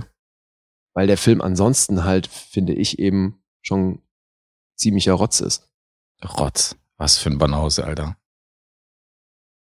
Ich meine, wir müssen dazu sagen, dass der Film unter einer Million gekostet hat. Also die Kosten von dem Film waren natürlich auch nicht groß. Und dass man da nicht irgendwie mal um Brando kriegt, äh, obwohl die, obwohl dieses Orakel an sich, was ja auch ein Charakterdarsteller ist, wo ich aber den Namen vergessen habe, ich kannte ihn nicht, aber der stand schon für, hat schon irgendwelche Shakespeare-Stücke und so inszeniert. Ja, der wollte das eigentlich nicht machen. Der ne? wollte das nicht machen und die haben sein Gesicht halt so verändert, dass man ihn nicht erkennt, sondern dass man nur so ein bisschen die Stimme von ihm sieht und das Gesicht praktisch nicht mehr zuordnen kann. Mhm. Ursprünglich war der Orson Welles geplant für die Rolle. Also, Äh, Du meintest, das war Robert Shaw, ne? Robert Shaw war es gewesen? Mhm. Okay, kann sein. Ja, der hat halt viele Oscar-Filme und so gedreht, ne? Da kann ich mir schon vorstellen, dass er dann bei dem Mhm. Stoff gesagt hat, so, äh, lieber nicht. Ja, es hat natürlich ein bisschen so diese, also es, es gibt ja dieses, äh, wie heißt das, dieses abschätzige Wort Sandalenfilm Mhm. der 60er, 70er. Und das wurde ja so ein bisschen, also so ein Spartakus fällt ja auch unter das Thema Sandalenfilm, aber das war ja wirklich ein Blockbuster, das war ja ein großer Ja, Hollywood-Film. Und dann gab es ja in diesem Fahrwasser gab es ja etliche billige Filme, Mhm. die halt so irgendwelche billigen Monumentalfilme, die rauskommen sind, irgendwelche Monsterfilme und äh, wo die Mythologie halt aufgegriffen ist. Hier haben sie auch die Mythologie komplett irgendwie durcheinander gewürfelt. Das war ja völlig scheißegal. Ja, sowieso. Und äh, da das Ganze unter eine Million Budget hatte, ist das für mich, da ist auf jeden Fall ein guter Film rausgekommen. Natürlich kannst du da nicht Wert drauf legen, dass du hier Top-Schauspieler hast und geile Leistungen und gute Dialoge, weil irgendwo musst du dann die Abstriche machen. Aber Ja, aber ich finde eben ist nicht, dass trotzdem es kein ein, ich finde nicht, dass es ein guter Film ist. Also erst recht nicht aus heutigem Blickwinkel. ich, wie gesagt, ich kann das filmhistorisch schätzen und was da eben tricktechnisch gemacht wurde. Und für mich tatsächlich auch so ein kleines Highlight an manchen Stellen die Musik. Mhm. Ich kann mir vorstellen, dass Timbaland sich hier tot gesampelt hat. Alter, da gab es wirklich viele Stellen, wo ich dachte, oh, okay, wäre wirklich ein gutes Sample. Und äh, natürlich schon auch immer hart auf die Zwölf, ne? also wie sie die Musik hier einsetzen. Mhm. Aber das ist auf jeden Fall ein Pluspunkt für mich und eben so die Spezialeffekte. Aber deswegen ist das noch lange kein guter Film. Das hat dich durch den Film gebracht, okay. Ja. Du warst hier von vorne bis hinten unterhalten. Ja. ne? War ich. Abgefahren. Ich fand es auch so abgefahren, dass die, äh, diese Zauberschwursprüche, die sind ja untertitelt gewesen. Mhm. Und das waren rückwärts Werbeslogans für irgendwelche Cornflakes und so gewesen. Darauf muss auch jetzt mal Da kommen, hat Alter. sich jemand Mühe gegeben beim Schreiben, so, weißt du, irgendwie bei, bei Game of Thrones erfinden sie eine komplett eigene Sprache und hier, ey, wir brauchen irgendwas, was niemand versteht. Ja, lass mal einen Werbeslogan rückwärts nehmen, das blickt niemand. Ja, ich habe es nicht geblickt beim Gucken. Also, es funktioniert noch im Jahr 2021. Mich haben sie getäuscht. Ja. Und das Ganze wurde in Spanien gedreht. Fand ich auch so geil, weil die mit einem Matte-Painting dann bei diesen Küstenszenen teilweise irgendwelche Gaffer und Strandbesucher, die da irgendwie am Strand lagen, haben sie einfach rüber retuschiert, indem sie so eine, indem sie so eine Klippe einfach davor gepackt haben, so Mhm. als Matte-Painting. weil Malle und so, alles voll. da kannst du nicht einfach filmen, sondern machst halt irgendwie eine Klippe vor die, vor die Badegäste. Oh, ziemlich geil. Ja. Simbads gefährliche Abenteuer. Ich fand's charming. 1973 geht 105 Minuten. Okay. Also, ich kann mir vorstellen, dass die Fahrerklingel hier nicht ertönen wird. Nee, das glaube ich auch nicht. Na gut. Ähm, hast du noch ein paar Trivia-Facts oder sollen wir was zu den Zahlen sagen? Nee, die habe ich alle schon gebracht. Also hier gibt's nicht allzu viel zu berichten. Das mit den Zauberschuhen fand ich ganz witzig. Und äh, ja, die Schauspieler können wir uns auf jeden Fall klemmen. Der Cast ist hier. Ist nicht zu Weltruhm, ge- Weltruhm gekommen.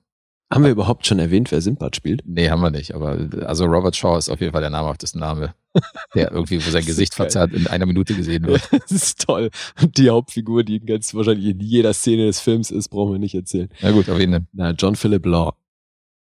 Aber du hast schon recht, das ist wahrscheinlich auch bei ihm so das namhafteste, was er gemacht hat. Kann mir nicht bei vorstellen. Barbarella war er noch dabei. Kann mir nicht vorstellen, dass da bei irgendeinem Hörer gerade irgendwie klingelt und sagt, ach so, ja klar, der ah, war ja, das. der, der große John Philip Law. Aber ich erinnere mich, dass es eine Sindbad-Verfilmung gab, wo Lou Ferrigno den Sindbad gespielt hat. Alter, ich sehe gerade, der hat original 2005 bei Soko Kitzbühel mitgespielt. Okay, da ist er gelandet. What the fuck? Soko Kitzbühel. Als Sindbad. Kehrt er wieder mit seiner Rolle. Nee, da hieß er Bob Snyder. Der Bob Snyder, der amerikanische Geheimagent. Wahrscheinlich, ja, irgendwie sowas. Bob Snyder ist auch so ein Name, den sich nur so ein Drehbuchautor ausdenken könnte, oder? Mhm, klar. His name is Bob Snyder. Wobei, also bei Robert Lowcash vorhin habe ich auch gedacht, Alter, Mhm. äh, das ist mal ein Künstlername. Ja, Der gute Ray Harryhausen. ja Lou Lou hat auch mal, äh, hat auch mal Sindbad gespielt. Der Hulk himself. okay. Das weiß ich noch. Aber ähm, das Einzige, was ich über Sindbad kannte, war tatsächlich die Zeichentrickserie. Die mochte ich sehr. Sindbad, Ja, Mann. Sindbad. Es wie weiter? viel Glück dieses Kind hat. Ja, stimmt, genau so. Geil. Eine von diesen, Die habe ich geliebt. eine von diesen asiatischen Ja. Fließband, Fließband-Zeichentrickserien wie Heidi und Pinocchio und so. Ja. Ja, Sindbad fand ich auch gut. Die war cool. Definitiv. Und ich bin mir auch sicher, dass ich diesen Film früher irgendwie cool fand.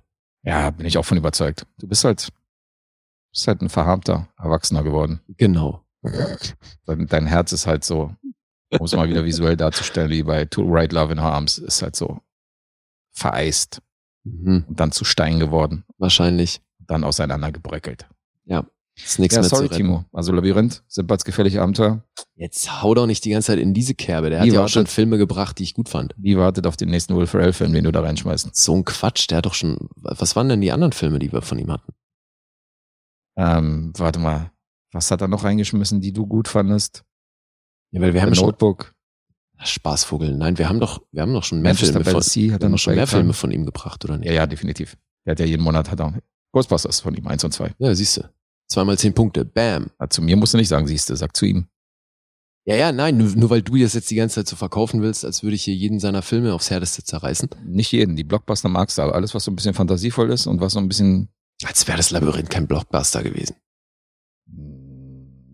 Naja, jein. Alter, fucking David Bowie? Ja, aber nicht, nicht Ghostbusters Blockbuster-Stil. Ja, gut, dass der dann nicht so gut funktioniert hat wie in Ghostbusters. Das wird aber, glaube ich, auch schwierig, da überhaupt dran zu kommen. Hm? Das ist klar. Ich meine, Foreshadowing, wir haben ja noch nicht die Filme präsentiert, die äh, nächsten Monat kommen. Aber da hat er einen Film reingeworfen, mit dem ich nicht so viel anfangen kann und den du, glaube ich, besser fandest. Nämlich Conan der Barbar. Weil ähm, das ist tatsächlich einer meiner least favorite Arnold-Movies. ja. Hat auch hinzugefügt, wo er meinte so, ja, ich würde mal gerne hören, was du daran nicht so gut findest. Aber ähm, mit dem konntest du auf jeden Fall was anfangen, oder? Ja, wobei mittlerweile halt auch eher aus so einem, aus so einem Trash-Faktor raus. Ach, das ist auch Trash-Nostalgie. Ja, klar, Alter. Ist, da sind manche, manche Lines da drin, sind schon die Härte. ja, ey, aber wenn du einen richtigen Blockbuster draus machen willst, musst du dir einfach das Remake angucken. Weil, Den habe ich auch gesehen. weil so viel Trash geht gar nicht. Alter. Weil danach ist, ist Boah, wieder der der Schwarzenegger. scheiße. Ja, genau, dann klar. ist die Schwarzenegger-Version wieder Meisterwerk. Nee, ich finde auch nach wie vor, also ich glaube, ich habe den das letzte Mal so Anfang der 2000er gesehen oder so und ich finde, dass der immer noch seine Berechtigung hat. Ich habe ihn ja zum ersten Mal gesichtet, irgendwann wesentlich später. Also ich habe ihn so. irgendwann 2010 oder so zum ersten Mal gesehen und ich fand ihn, da fand ich ihn halt nicht gut. Ja, siehst du, ist wahrscheinlich auch wieder so ein Ding, wenn du halt mit dem Film aufgewachsen bist Ja. und den dann immer wieder mal geguckt hast, so, dann hat der halt auch was, so ein bisschen Nostalgiefaktor mit. Dann ist das eine andere Nummer, definitiv. Ja. Gut. Okay. Puh, Punkte. Sindbads gefährliche Abenteuer. Punkte. Ja. IMDb gibt's 6,8 und ein Metascore von 69. Mhm. Das ist ordentlich. Hast du Rotten Tomatoes parat? Ja, habe ich. Äh, Rotten Tomatoes gibt 5,6 von 10 und 3,6 von 5. Und Letterbox ist beinahe 3,4. Okay. Krass. Mhm. Letterbox hier bei 3,4. Das ist, äh, Haben nicht alle ein Herz aus Stein. erbärmlich, wie du mir das hier immer wieder unterstellen willst. Ey. Erbärmlich ist total erbärmlich. Das ist äh, Lee, der Magier Kura, der bewegt wird Banausen. Mhm, genau. Du bist natürlich der Sindbad, der Bewegtbildband. Ich bin Sindbad, ich bin der Held. der strahlende Held. Ja. Ich hab- Ohne Fehl und Tadel. Ich habe auch ein Plastikschwert zu Hause, so ein, so ein Sindbad-Schwert, Mhm. womit ich immer meine Ringeltauben vor dem Fenster verscheuche. Da staunst du, ha? Kann ich mir gut vorstellen. Setzt ja auch einen Turban auf und dann gib ihm. Nee, den Turban lasse ich weg. Das ist nicht mehr. Das ist äh, politisch muss man da aufpassen, Ja, im ja. Jahre 2021 da mit einem Turban am Fenster zu stehen. Mhm. Als Serbe.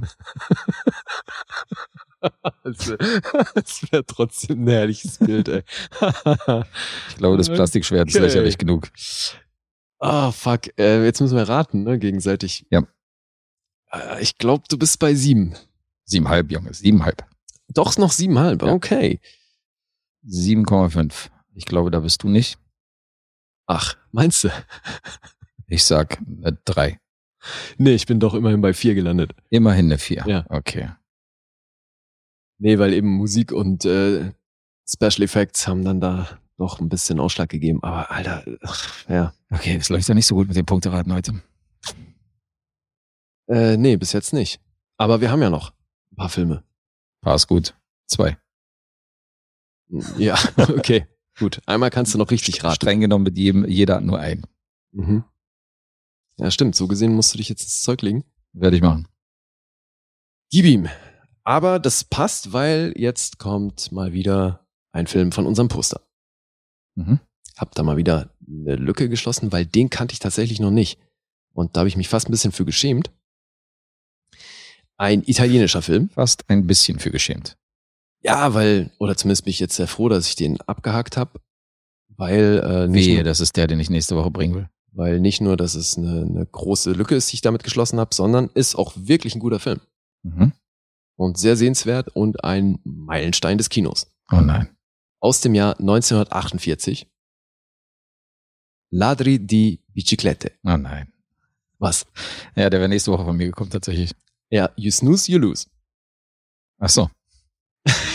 Was soll ich da sagen? Ich kann doch nichts dafür, dass du den für nächste Woche eingeplant hast. Doch, ein bisschen kannst du was dafür. Warum? Na, weil wir uns doch für diese Woche reduziert haben. Hä? Ich habe ihn schon gesehen, tatsächlich. Ach so. Ja, ja, aber geil, dann kannst du jetzt mitreden. Ich habe ihn nur verschoben. Ja, machen wir erst mal. Okay. Ja, bist du super. Also, auf Deutsch Fahrraddiebe. Mhm. Von Vittorio De Sica. Der englische, Ich habe ihn nicht gesehen. Ach so, Einfach nur Scherz. okay. Der englische Titel lautet Bicycle Thieves. Mhm. Das ist also alles äh, wortgenau übersetzt, insofern passt das mal wunderbar. Das ist wirklich, der gilt als einer der besten Filme aller Zeiten und das ist auch relativ schnell passiert. Also der wurde schon in, in zwei, drei Jahren nach Erscheinen, wurde der schon irgendwie in dem Segment gehandelt. Mhm. Das ist richtig krass. Der hat nämlich 1950 einen Oscar gewonnen. Da allerdings den Honorary Award für Foreign Language Film, die 49 rausgekommen sind. Und war auch noch für bestes Drehbuch nominiert. Also insofern auch bei den Oscars in Erscheinung getreten. Und gilt wirklich für viele eben so als der perfekte Film, taucht natürlich auf jeder Liste auf. Also ob das jetzt Schneider, Ebert oder hier Top 250 narrative Filme auf IMDb oder sonst was ist. Also der ist auf allen Listen. Gilt als kulturell wertvoll noch und nöcher. Äh, ist sogar, ist natürlich in der Criterion Collection, ist sogar auf der Liste de, hier der ähm, kulturell wertvollen Filme des Vatikans und und und. Also, den findest du da überall. Es geht um Antonio.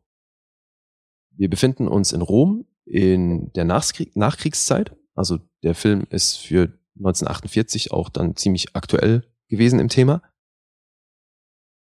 Und Antonio ist ein Tagelöhner. Der, der, Film fängt damit an, dass er auf einem Platz ist, wo sich ganz viele Menschen angesammelt haben, weil da ein Typ aus dem Haus eine Treppe runterkommt und der ist offenbar jemand, der Jobs vergibt.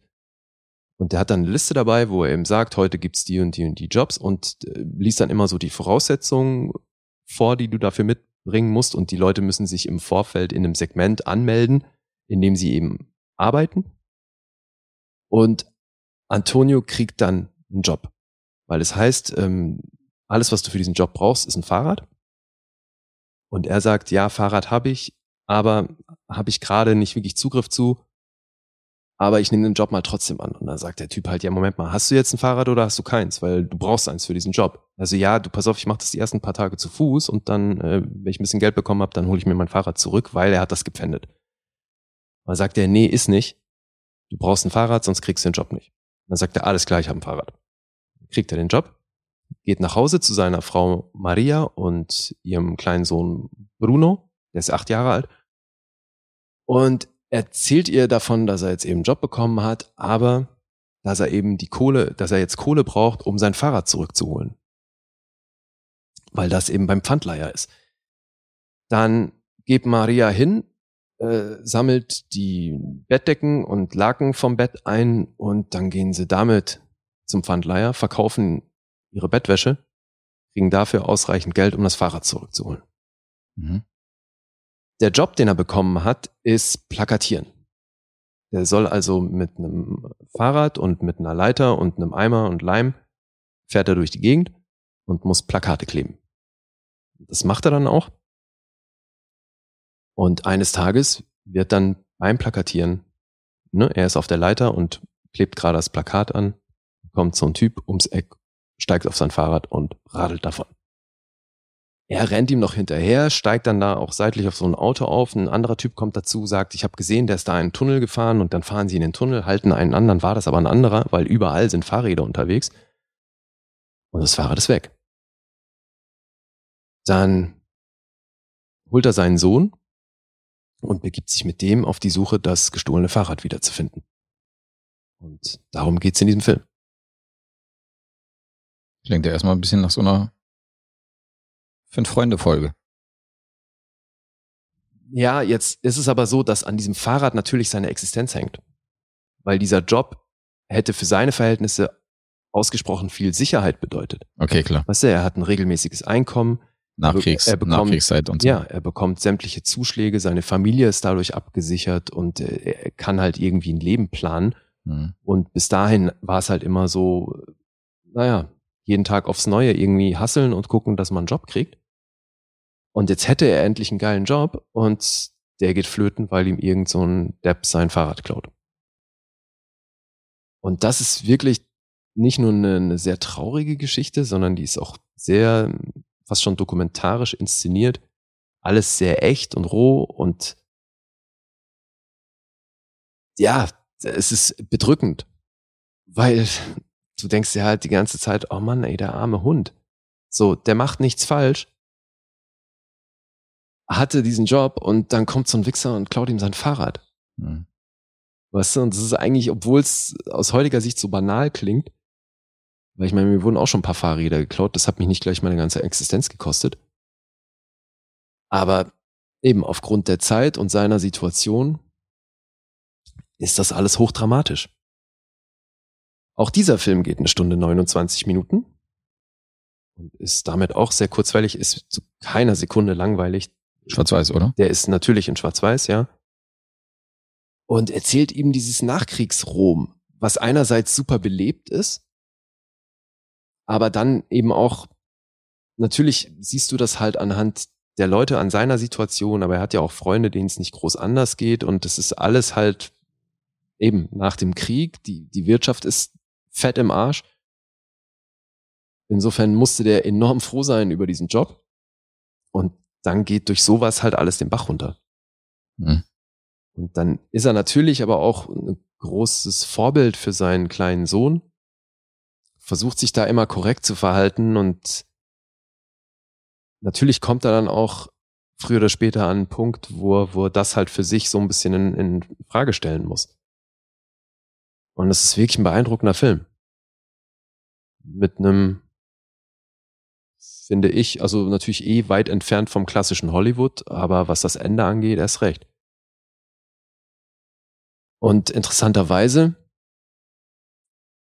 hat De Sica hier auch nur Laien besetzt.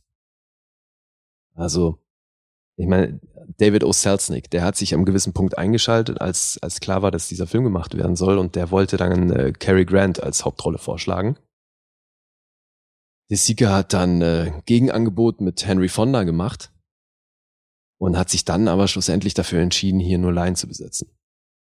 Sowieso die Besetzung von äh, Lamberto Maggiorani heißt der, der den Antonio spielt, wie auch der, der Sohn äh, Enzo Stalio, Staiola heißt er, der den Bruno spielt, der ähm, auch Laie, natürlich, die hat er aufgrund ihres Gangs besetzt. Weil, also zum einen ist Lamberto Maggiorani ein sehr hagerer, dünner Typ. Deswegen kannst du mit dem natürlich sehr gut dieses Nachkriegsding erzählen. Aber der fand wohl den Gang von den beiden so interessant. Und der Junge wurde sowieso erst relativ spät besetzt. Die hatten da schon was gedreht. Und der Junge hat an einem öffentlichen Platz eben an den, bei den Dreharbeiten zugeguckt. Und so hat der Regisseur den entdeckt und ihn halt vom Fleck weg besetzt. Genauso wie die äh, Janella Carell, die die Maria spielt, das war eigentlich eine Journalistin, die gekommen ist, um den Regisseur zu interviewen. So hat er die in die Rolle gepackt. Also es ist schon interessant, dass sie eben hier alles äh, Laien besetzt haben.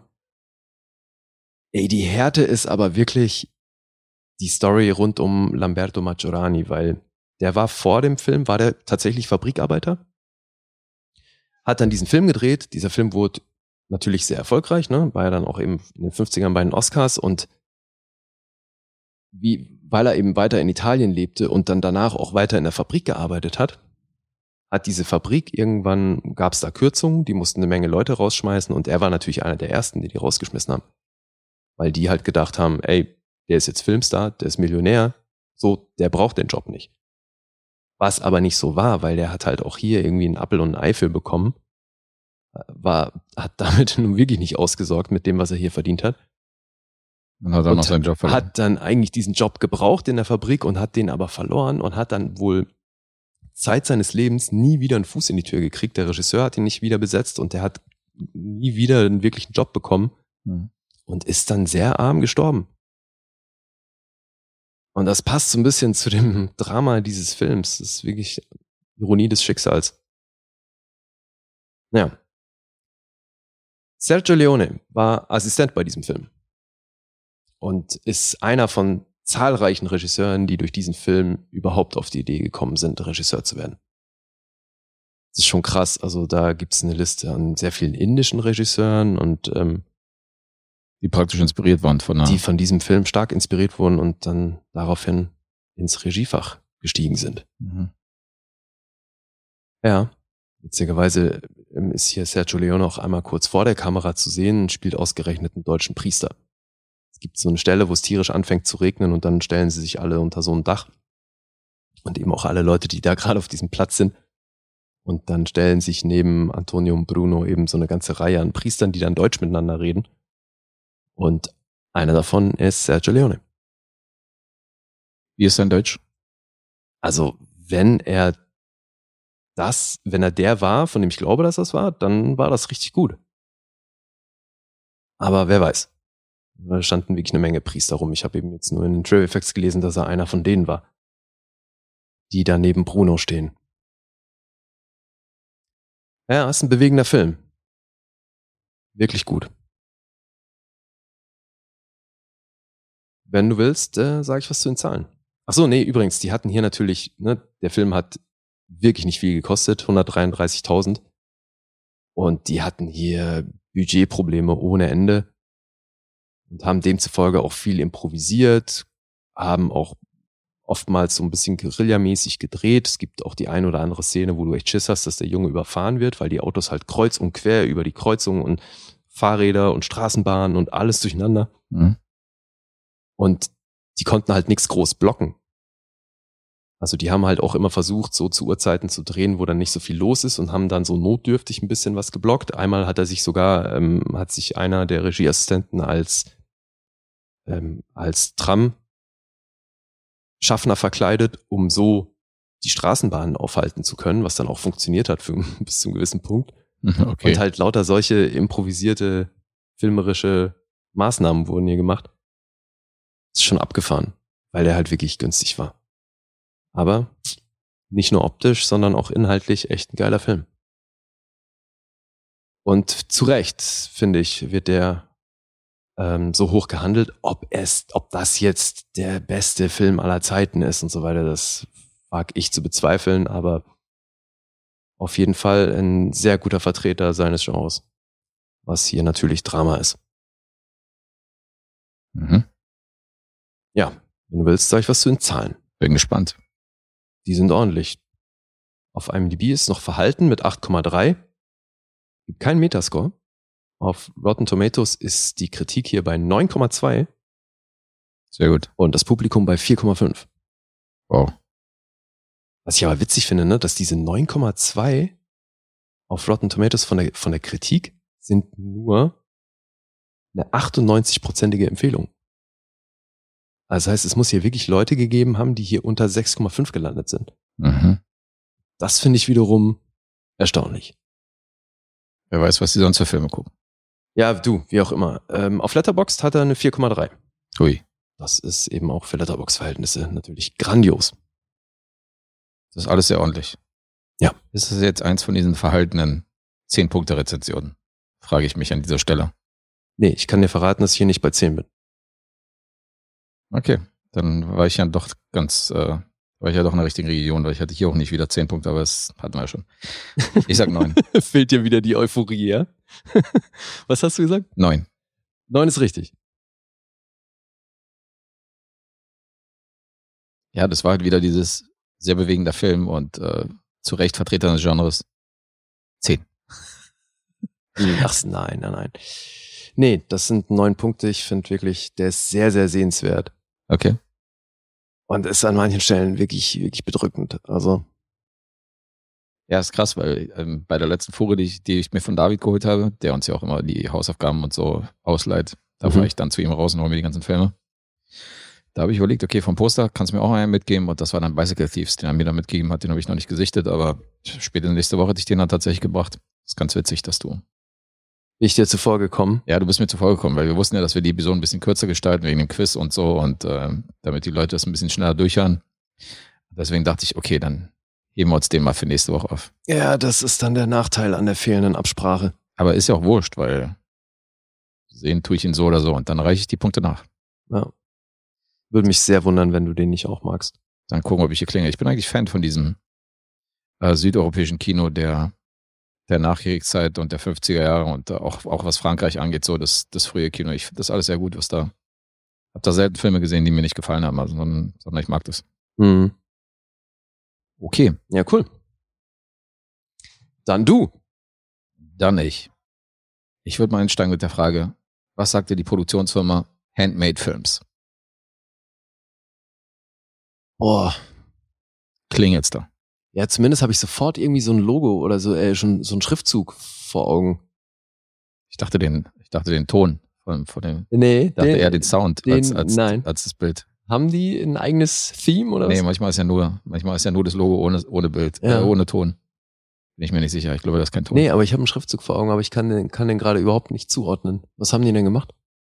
Also die Urschleimgeschichte von Handmade Film ist äh, da entstanden, dass die Leute, die Macher von Monty Python, die das Leben des Brian finanzieren wollten, das Geld nicht zusammengekriegt haben. Ja, da gab's ja Support von etlichen Bands und so, ne? Richtig. Und der größte Support kam von George Harrison, von den Beatles. Mhm. Und George Harrison hat für das Leben des Brian vier Millionen in den Topf geworfen. Alter. Was heute, übrigens, wo alle damals gesagt haben, Alter, bist du Mischugge und seine ganzen Finanzberater meinen, Digga, das ist, da kannst du nicht machen. Weil diese vier Millionen würden heute inflationsbereinigt 40 Millionen entsprechen. Das ist so, als wenn er 40 Millionen in Filme investiert. Amtlich. Aber er war großer Fan von Monty Python, von Flying Circus, wollte, fand diesen, diese Filmidee und das hat das Drehbuch auch gelesen und fand es super und wollte um diesen Film, auf die, dass der gedreht worden ist. Und der hat dafür gesorgt, dass das Leben des Brian gedreht worden ist. Und George Harrison hat so ein bisschen Gefallen daran gefunden, Film zu finanzieren. Oder so ein bisschen in die Filmbranche reinzuschnuppern. Und er hat Handmade Films gegründet damals. Ach, okay. Und unter seiner Ägide als Kopf von Handmade Films sind dann 23 Filme im, primär in den 80ern entstanden. Wow. Äh, unter anderem Time Bandits. Der war, glaube ich, noch Ja, in den 70ern. Kenne ich, Den gell. kennt man. Mona Lisa ist auch ein großer Film. Neil Jordan und Bob Hoskins in der Hauptrolle. Mhm. Hab ich nie gesehen, aber ja. Also einige Filme, die man kennen könnte. Oh, Alter, ich glaube, da war Bob Hoskins sogar nominiert, ne? Da war er, glaube ich, auch nominiert, ja.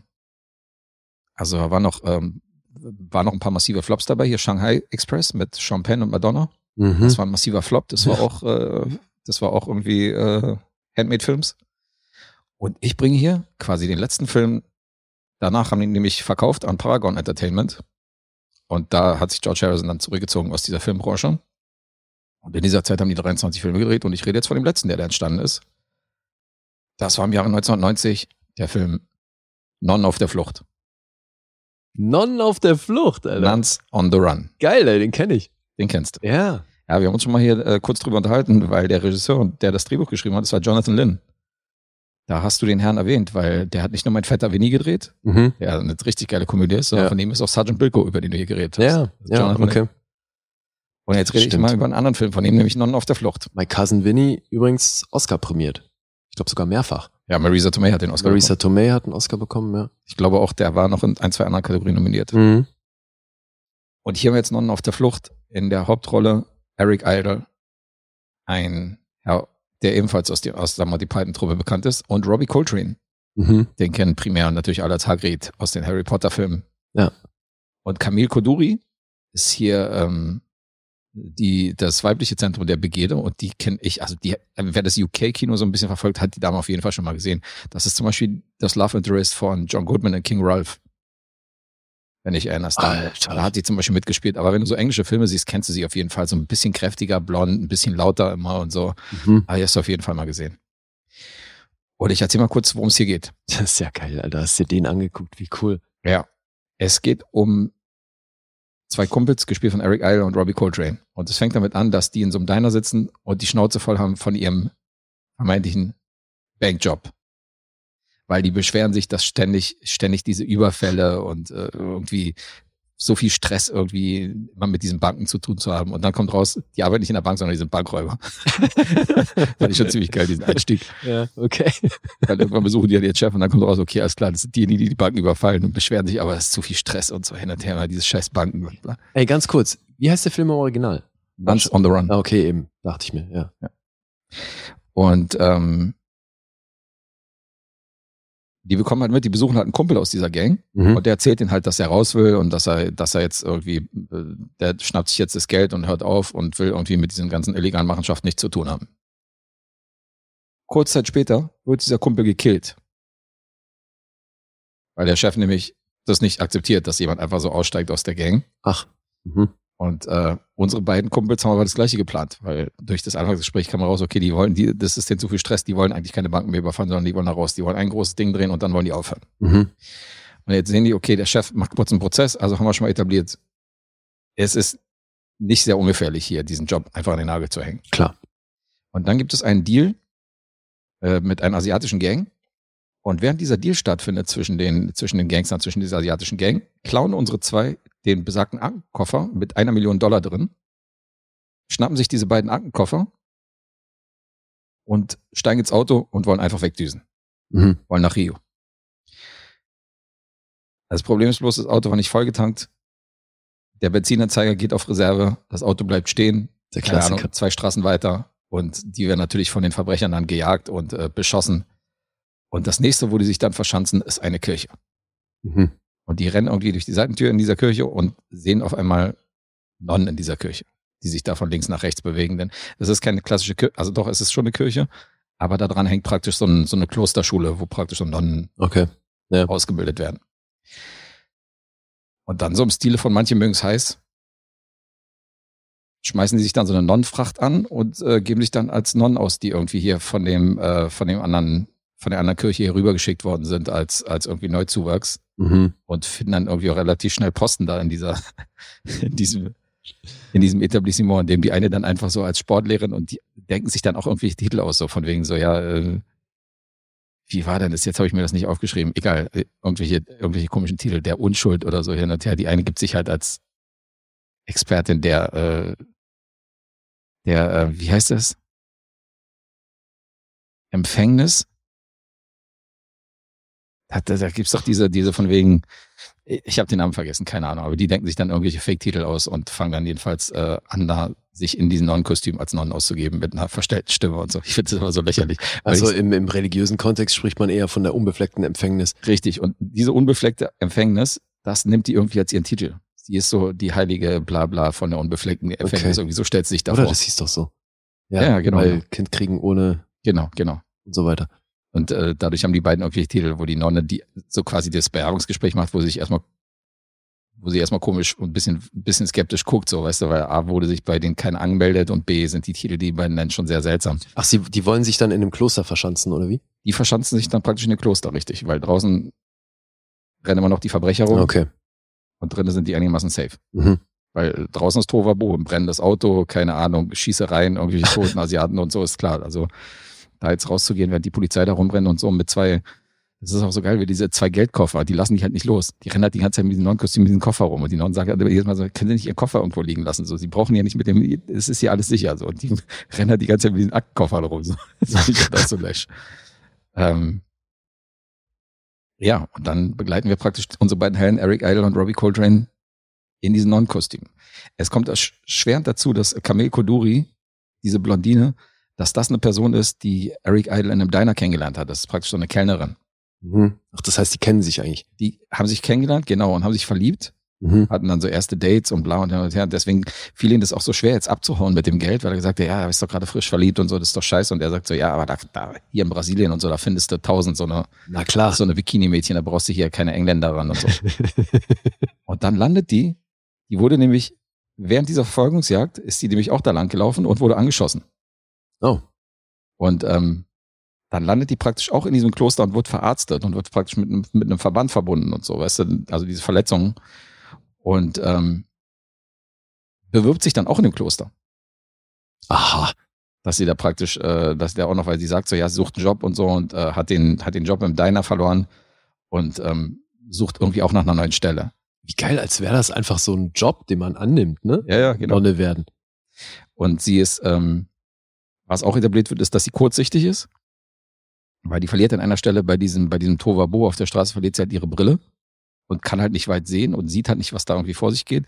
Deswegen erkennt sie natürlich unsere beiden, also ihren Liebsten natürlich nicht in einem Nonnenkostüm, weil für sie ist das so verschwommen, ist es halt einfach nur eine Nonne, die irgendwie vor ihr, Hm. vor ihr steht, so im Bett. Sie muss aber stark kurzsichtig sein, Alter. Die ist super kurzsichtig. Also die, die ist wirklich so gut wie blind. Das wird hier an der einen oder anderen Szene auch noch etabliert. Ja, und ich, ich meine, Hausparty war ja auch von 1990. Und da habe ich ja schon etabliert, dass die Synchro sowas von rassistisch ist, Alter. Und hier haben wir das Gleiche. Hier gibt's eine Stelle, wo ein Asiate halt zu ihr sagt, irgendwie, weil er mag, irgendwie, sie sieht ihn gar nicht. Mhm. Und er sagt halt zu ihr so von wegen so, kauf dir mal einen Blindenstock. Und dann sagt sie, I have glasses, you asshole.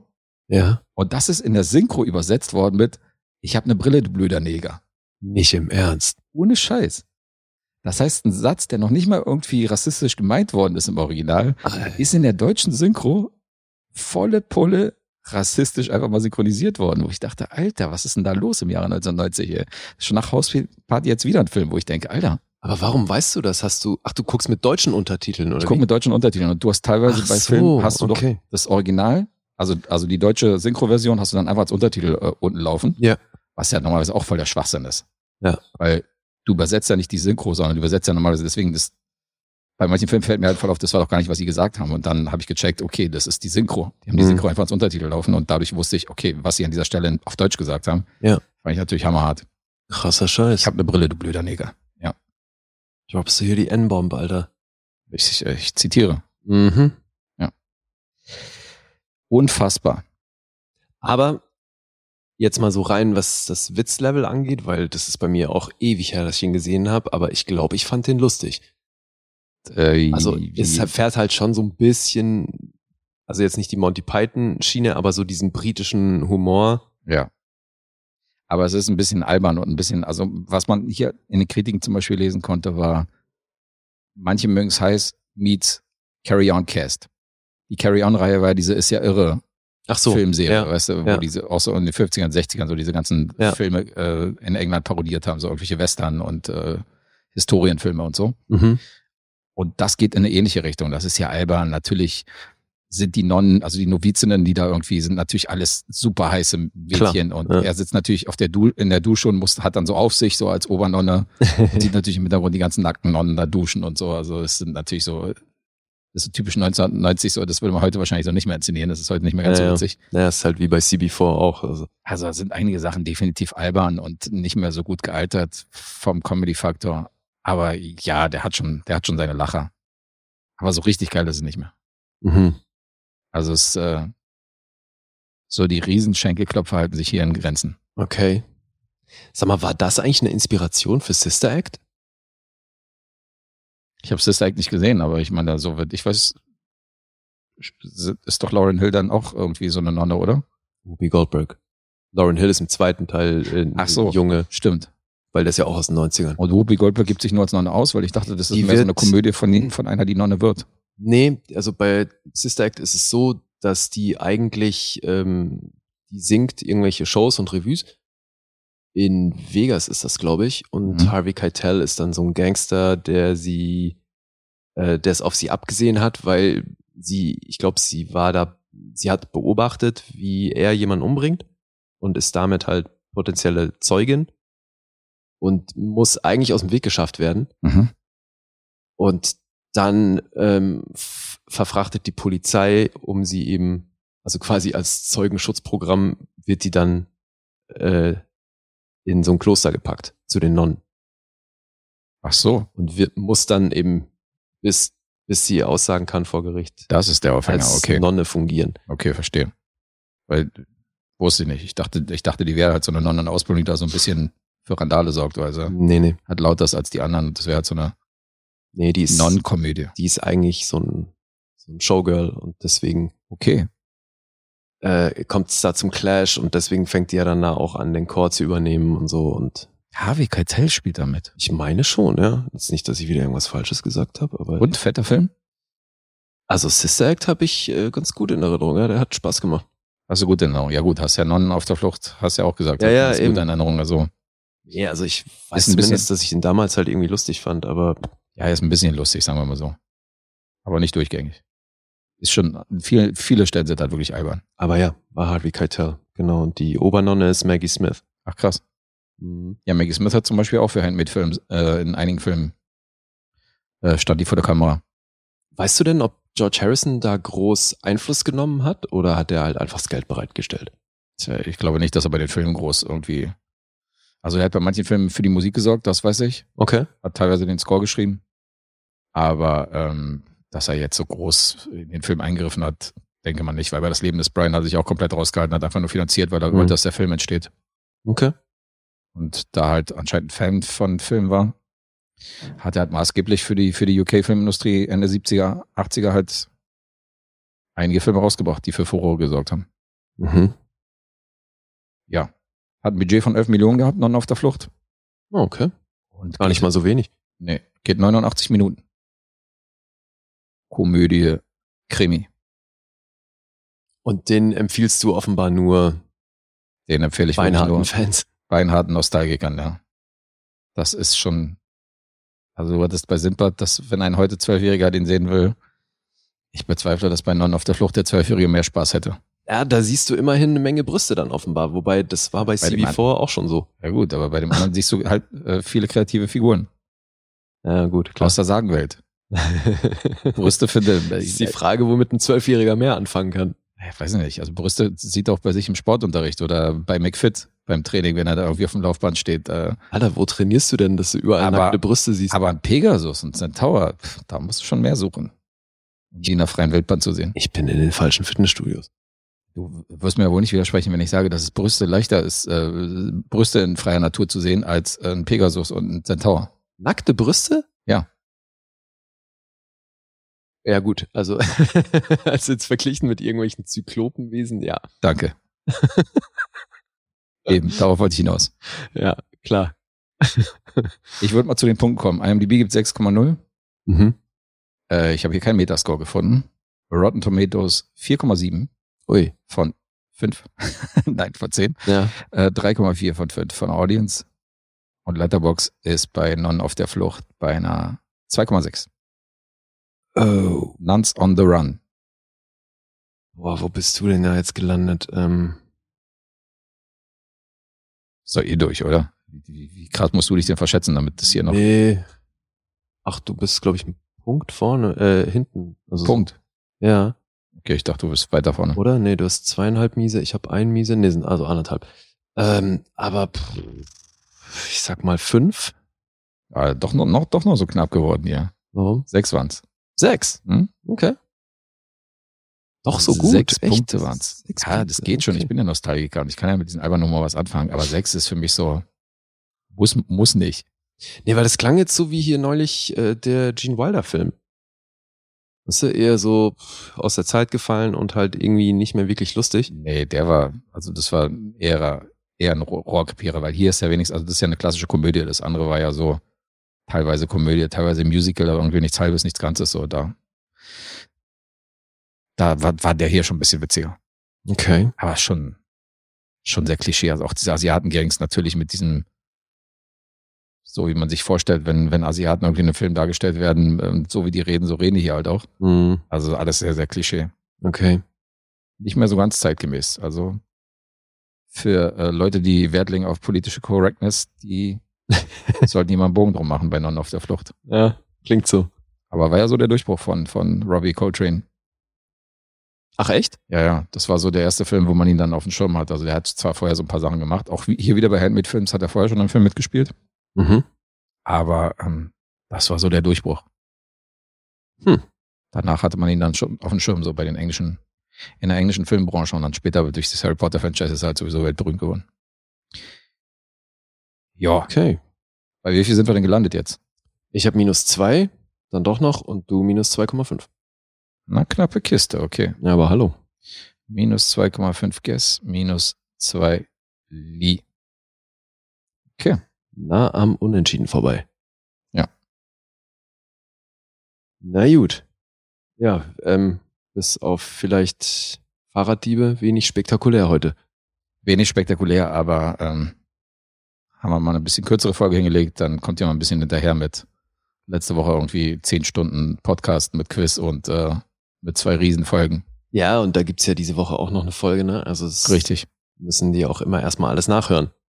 Und wenn ihr immer noch nicht genug habt mit dem Nachhören, dann habe ich hier noch einen Hinweis für euch. Ich war nämlich zu Gast bei unserem Kumpel Stefan Kuhlmann. Mhm. Der macht den Logenplatz-Podcast. Und da habe ich über das Leben der anderen geredet, den wir hier noch gar nicht hatten.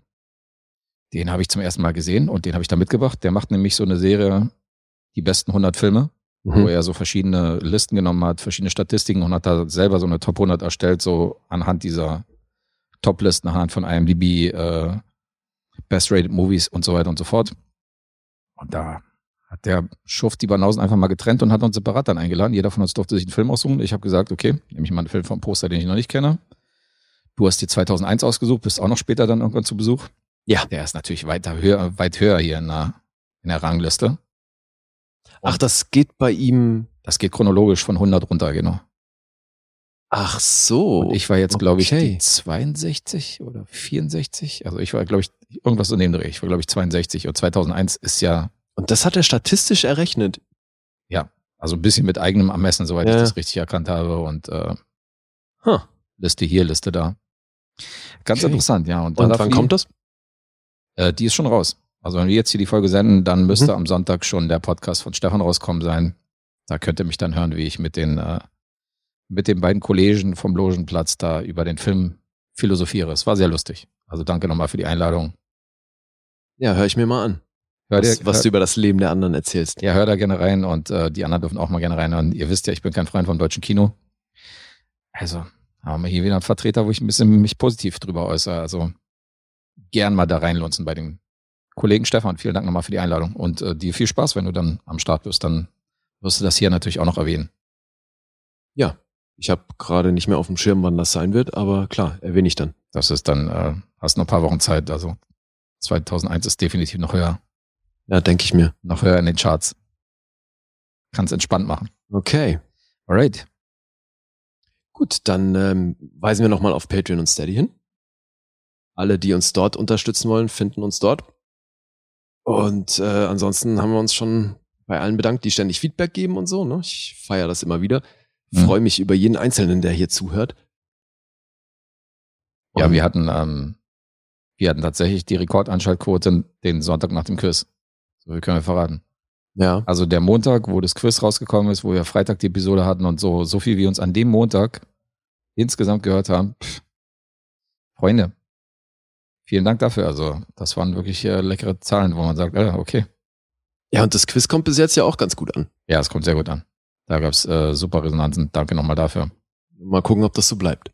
Fürs Feedback. Und äh, ja, die Luft wird dünner auf jeden Fall mit den nächsten Runden. Also seid gespannt, äh, wie dann das Halbfinale läuft. Das ist ja dann jetzt am Sonntag die nächste Runde, die ihr hören werdet. Mhm.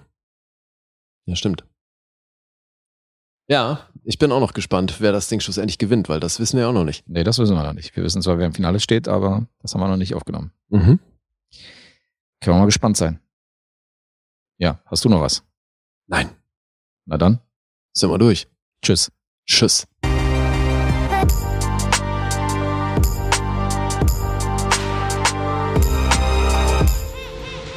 Bewegt Bild Banausen.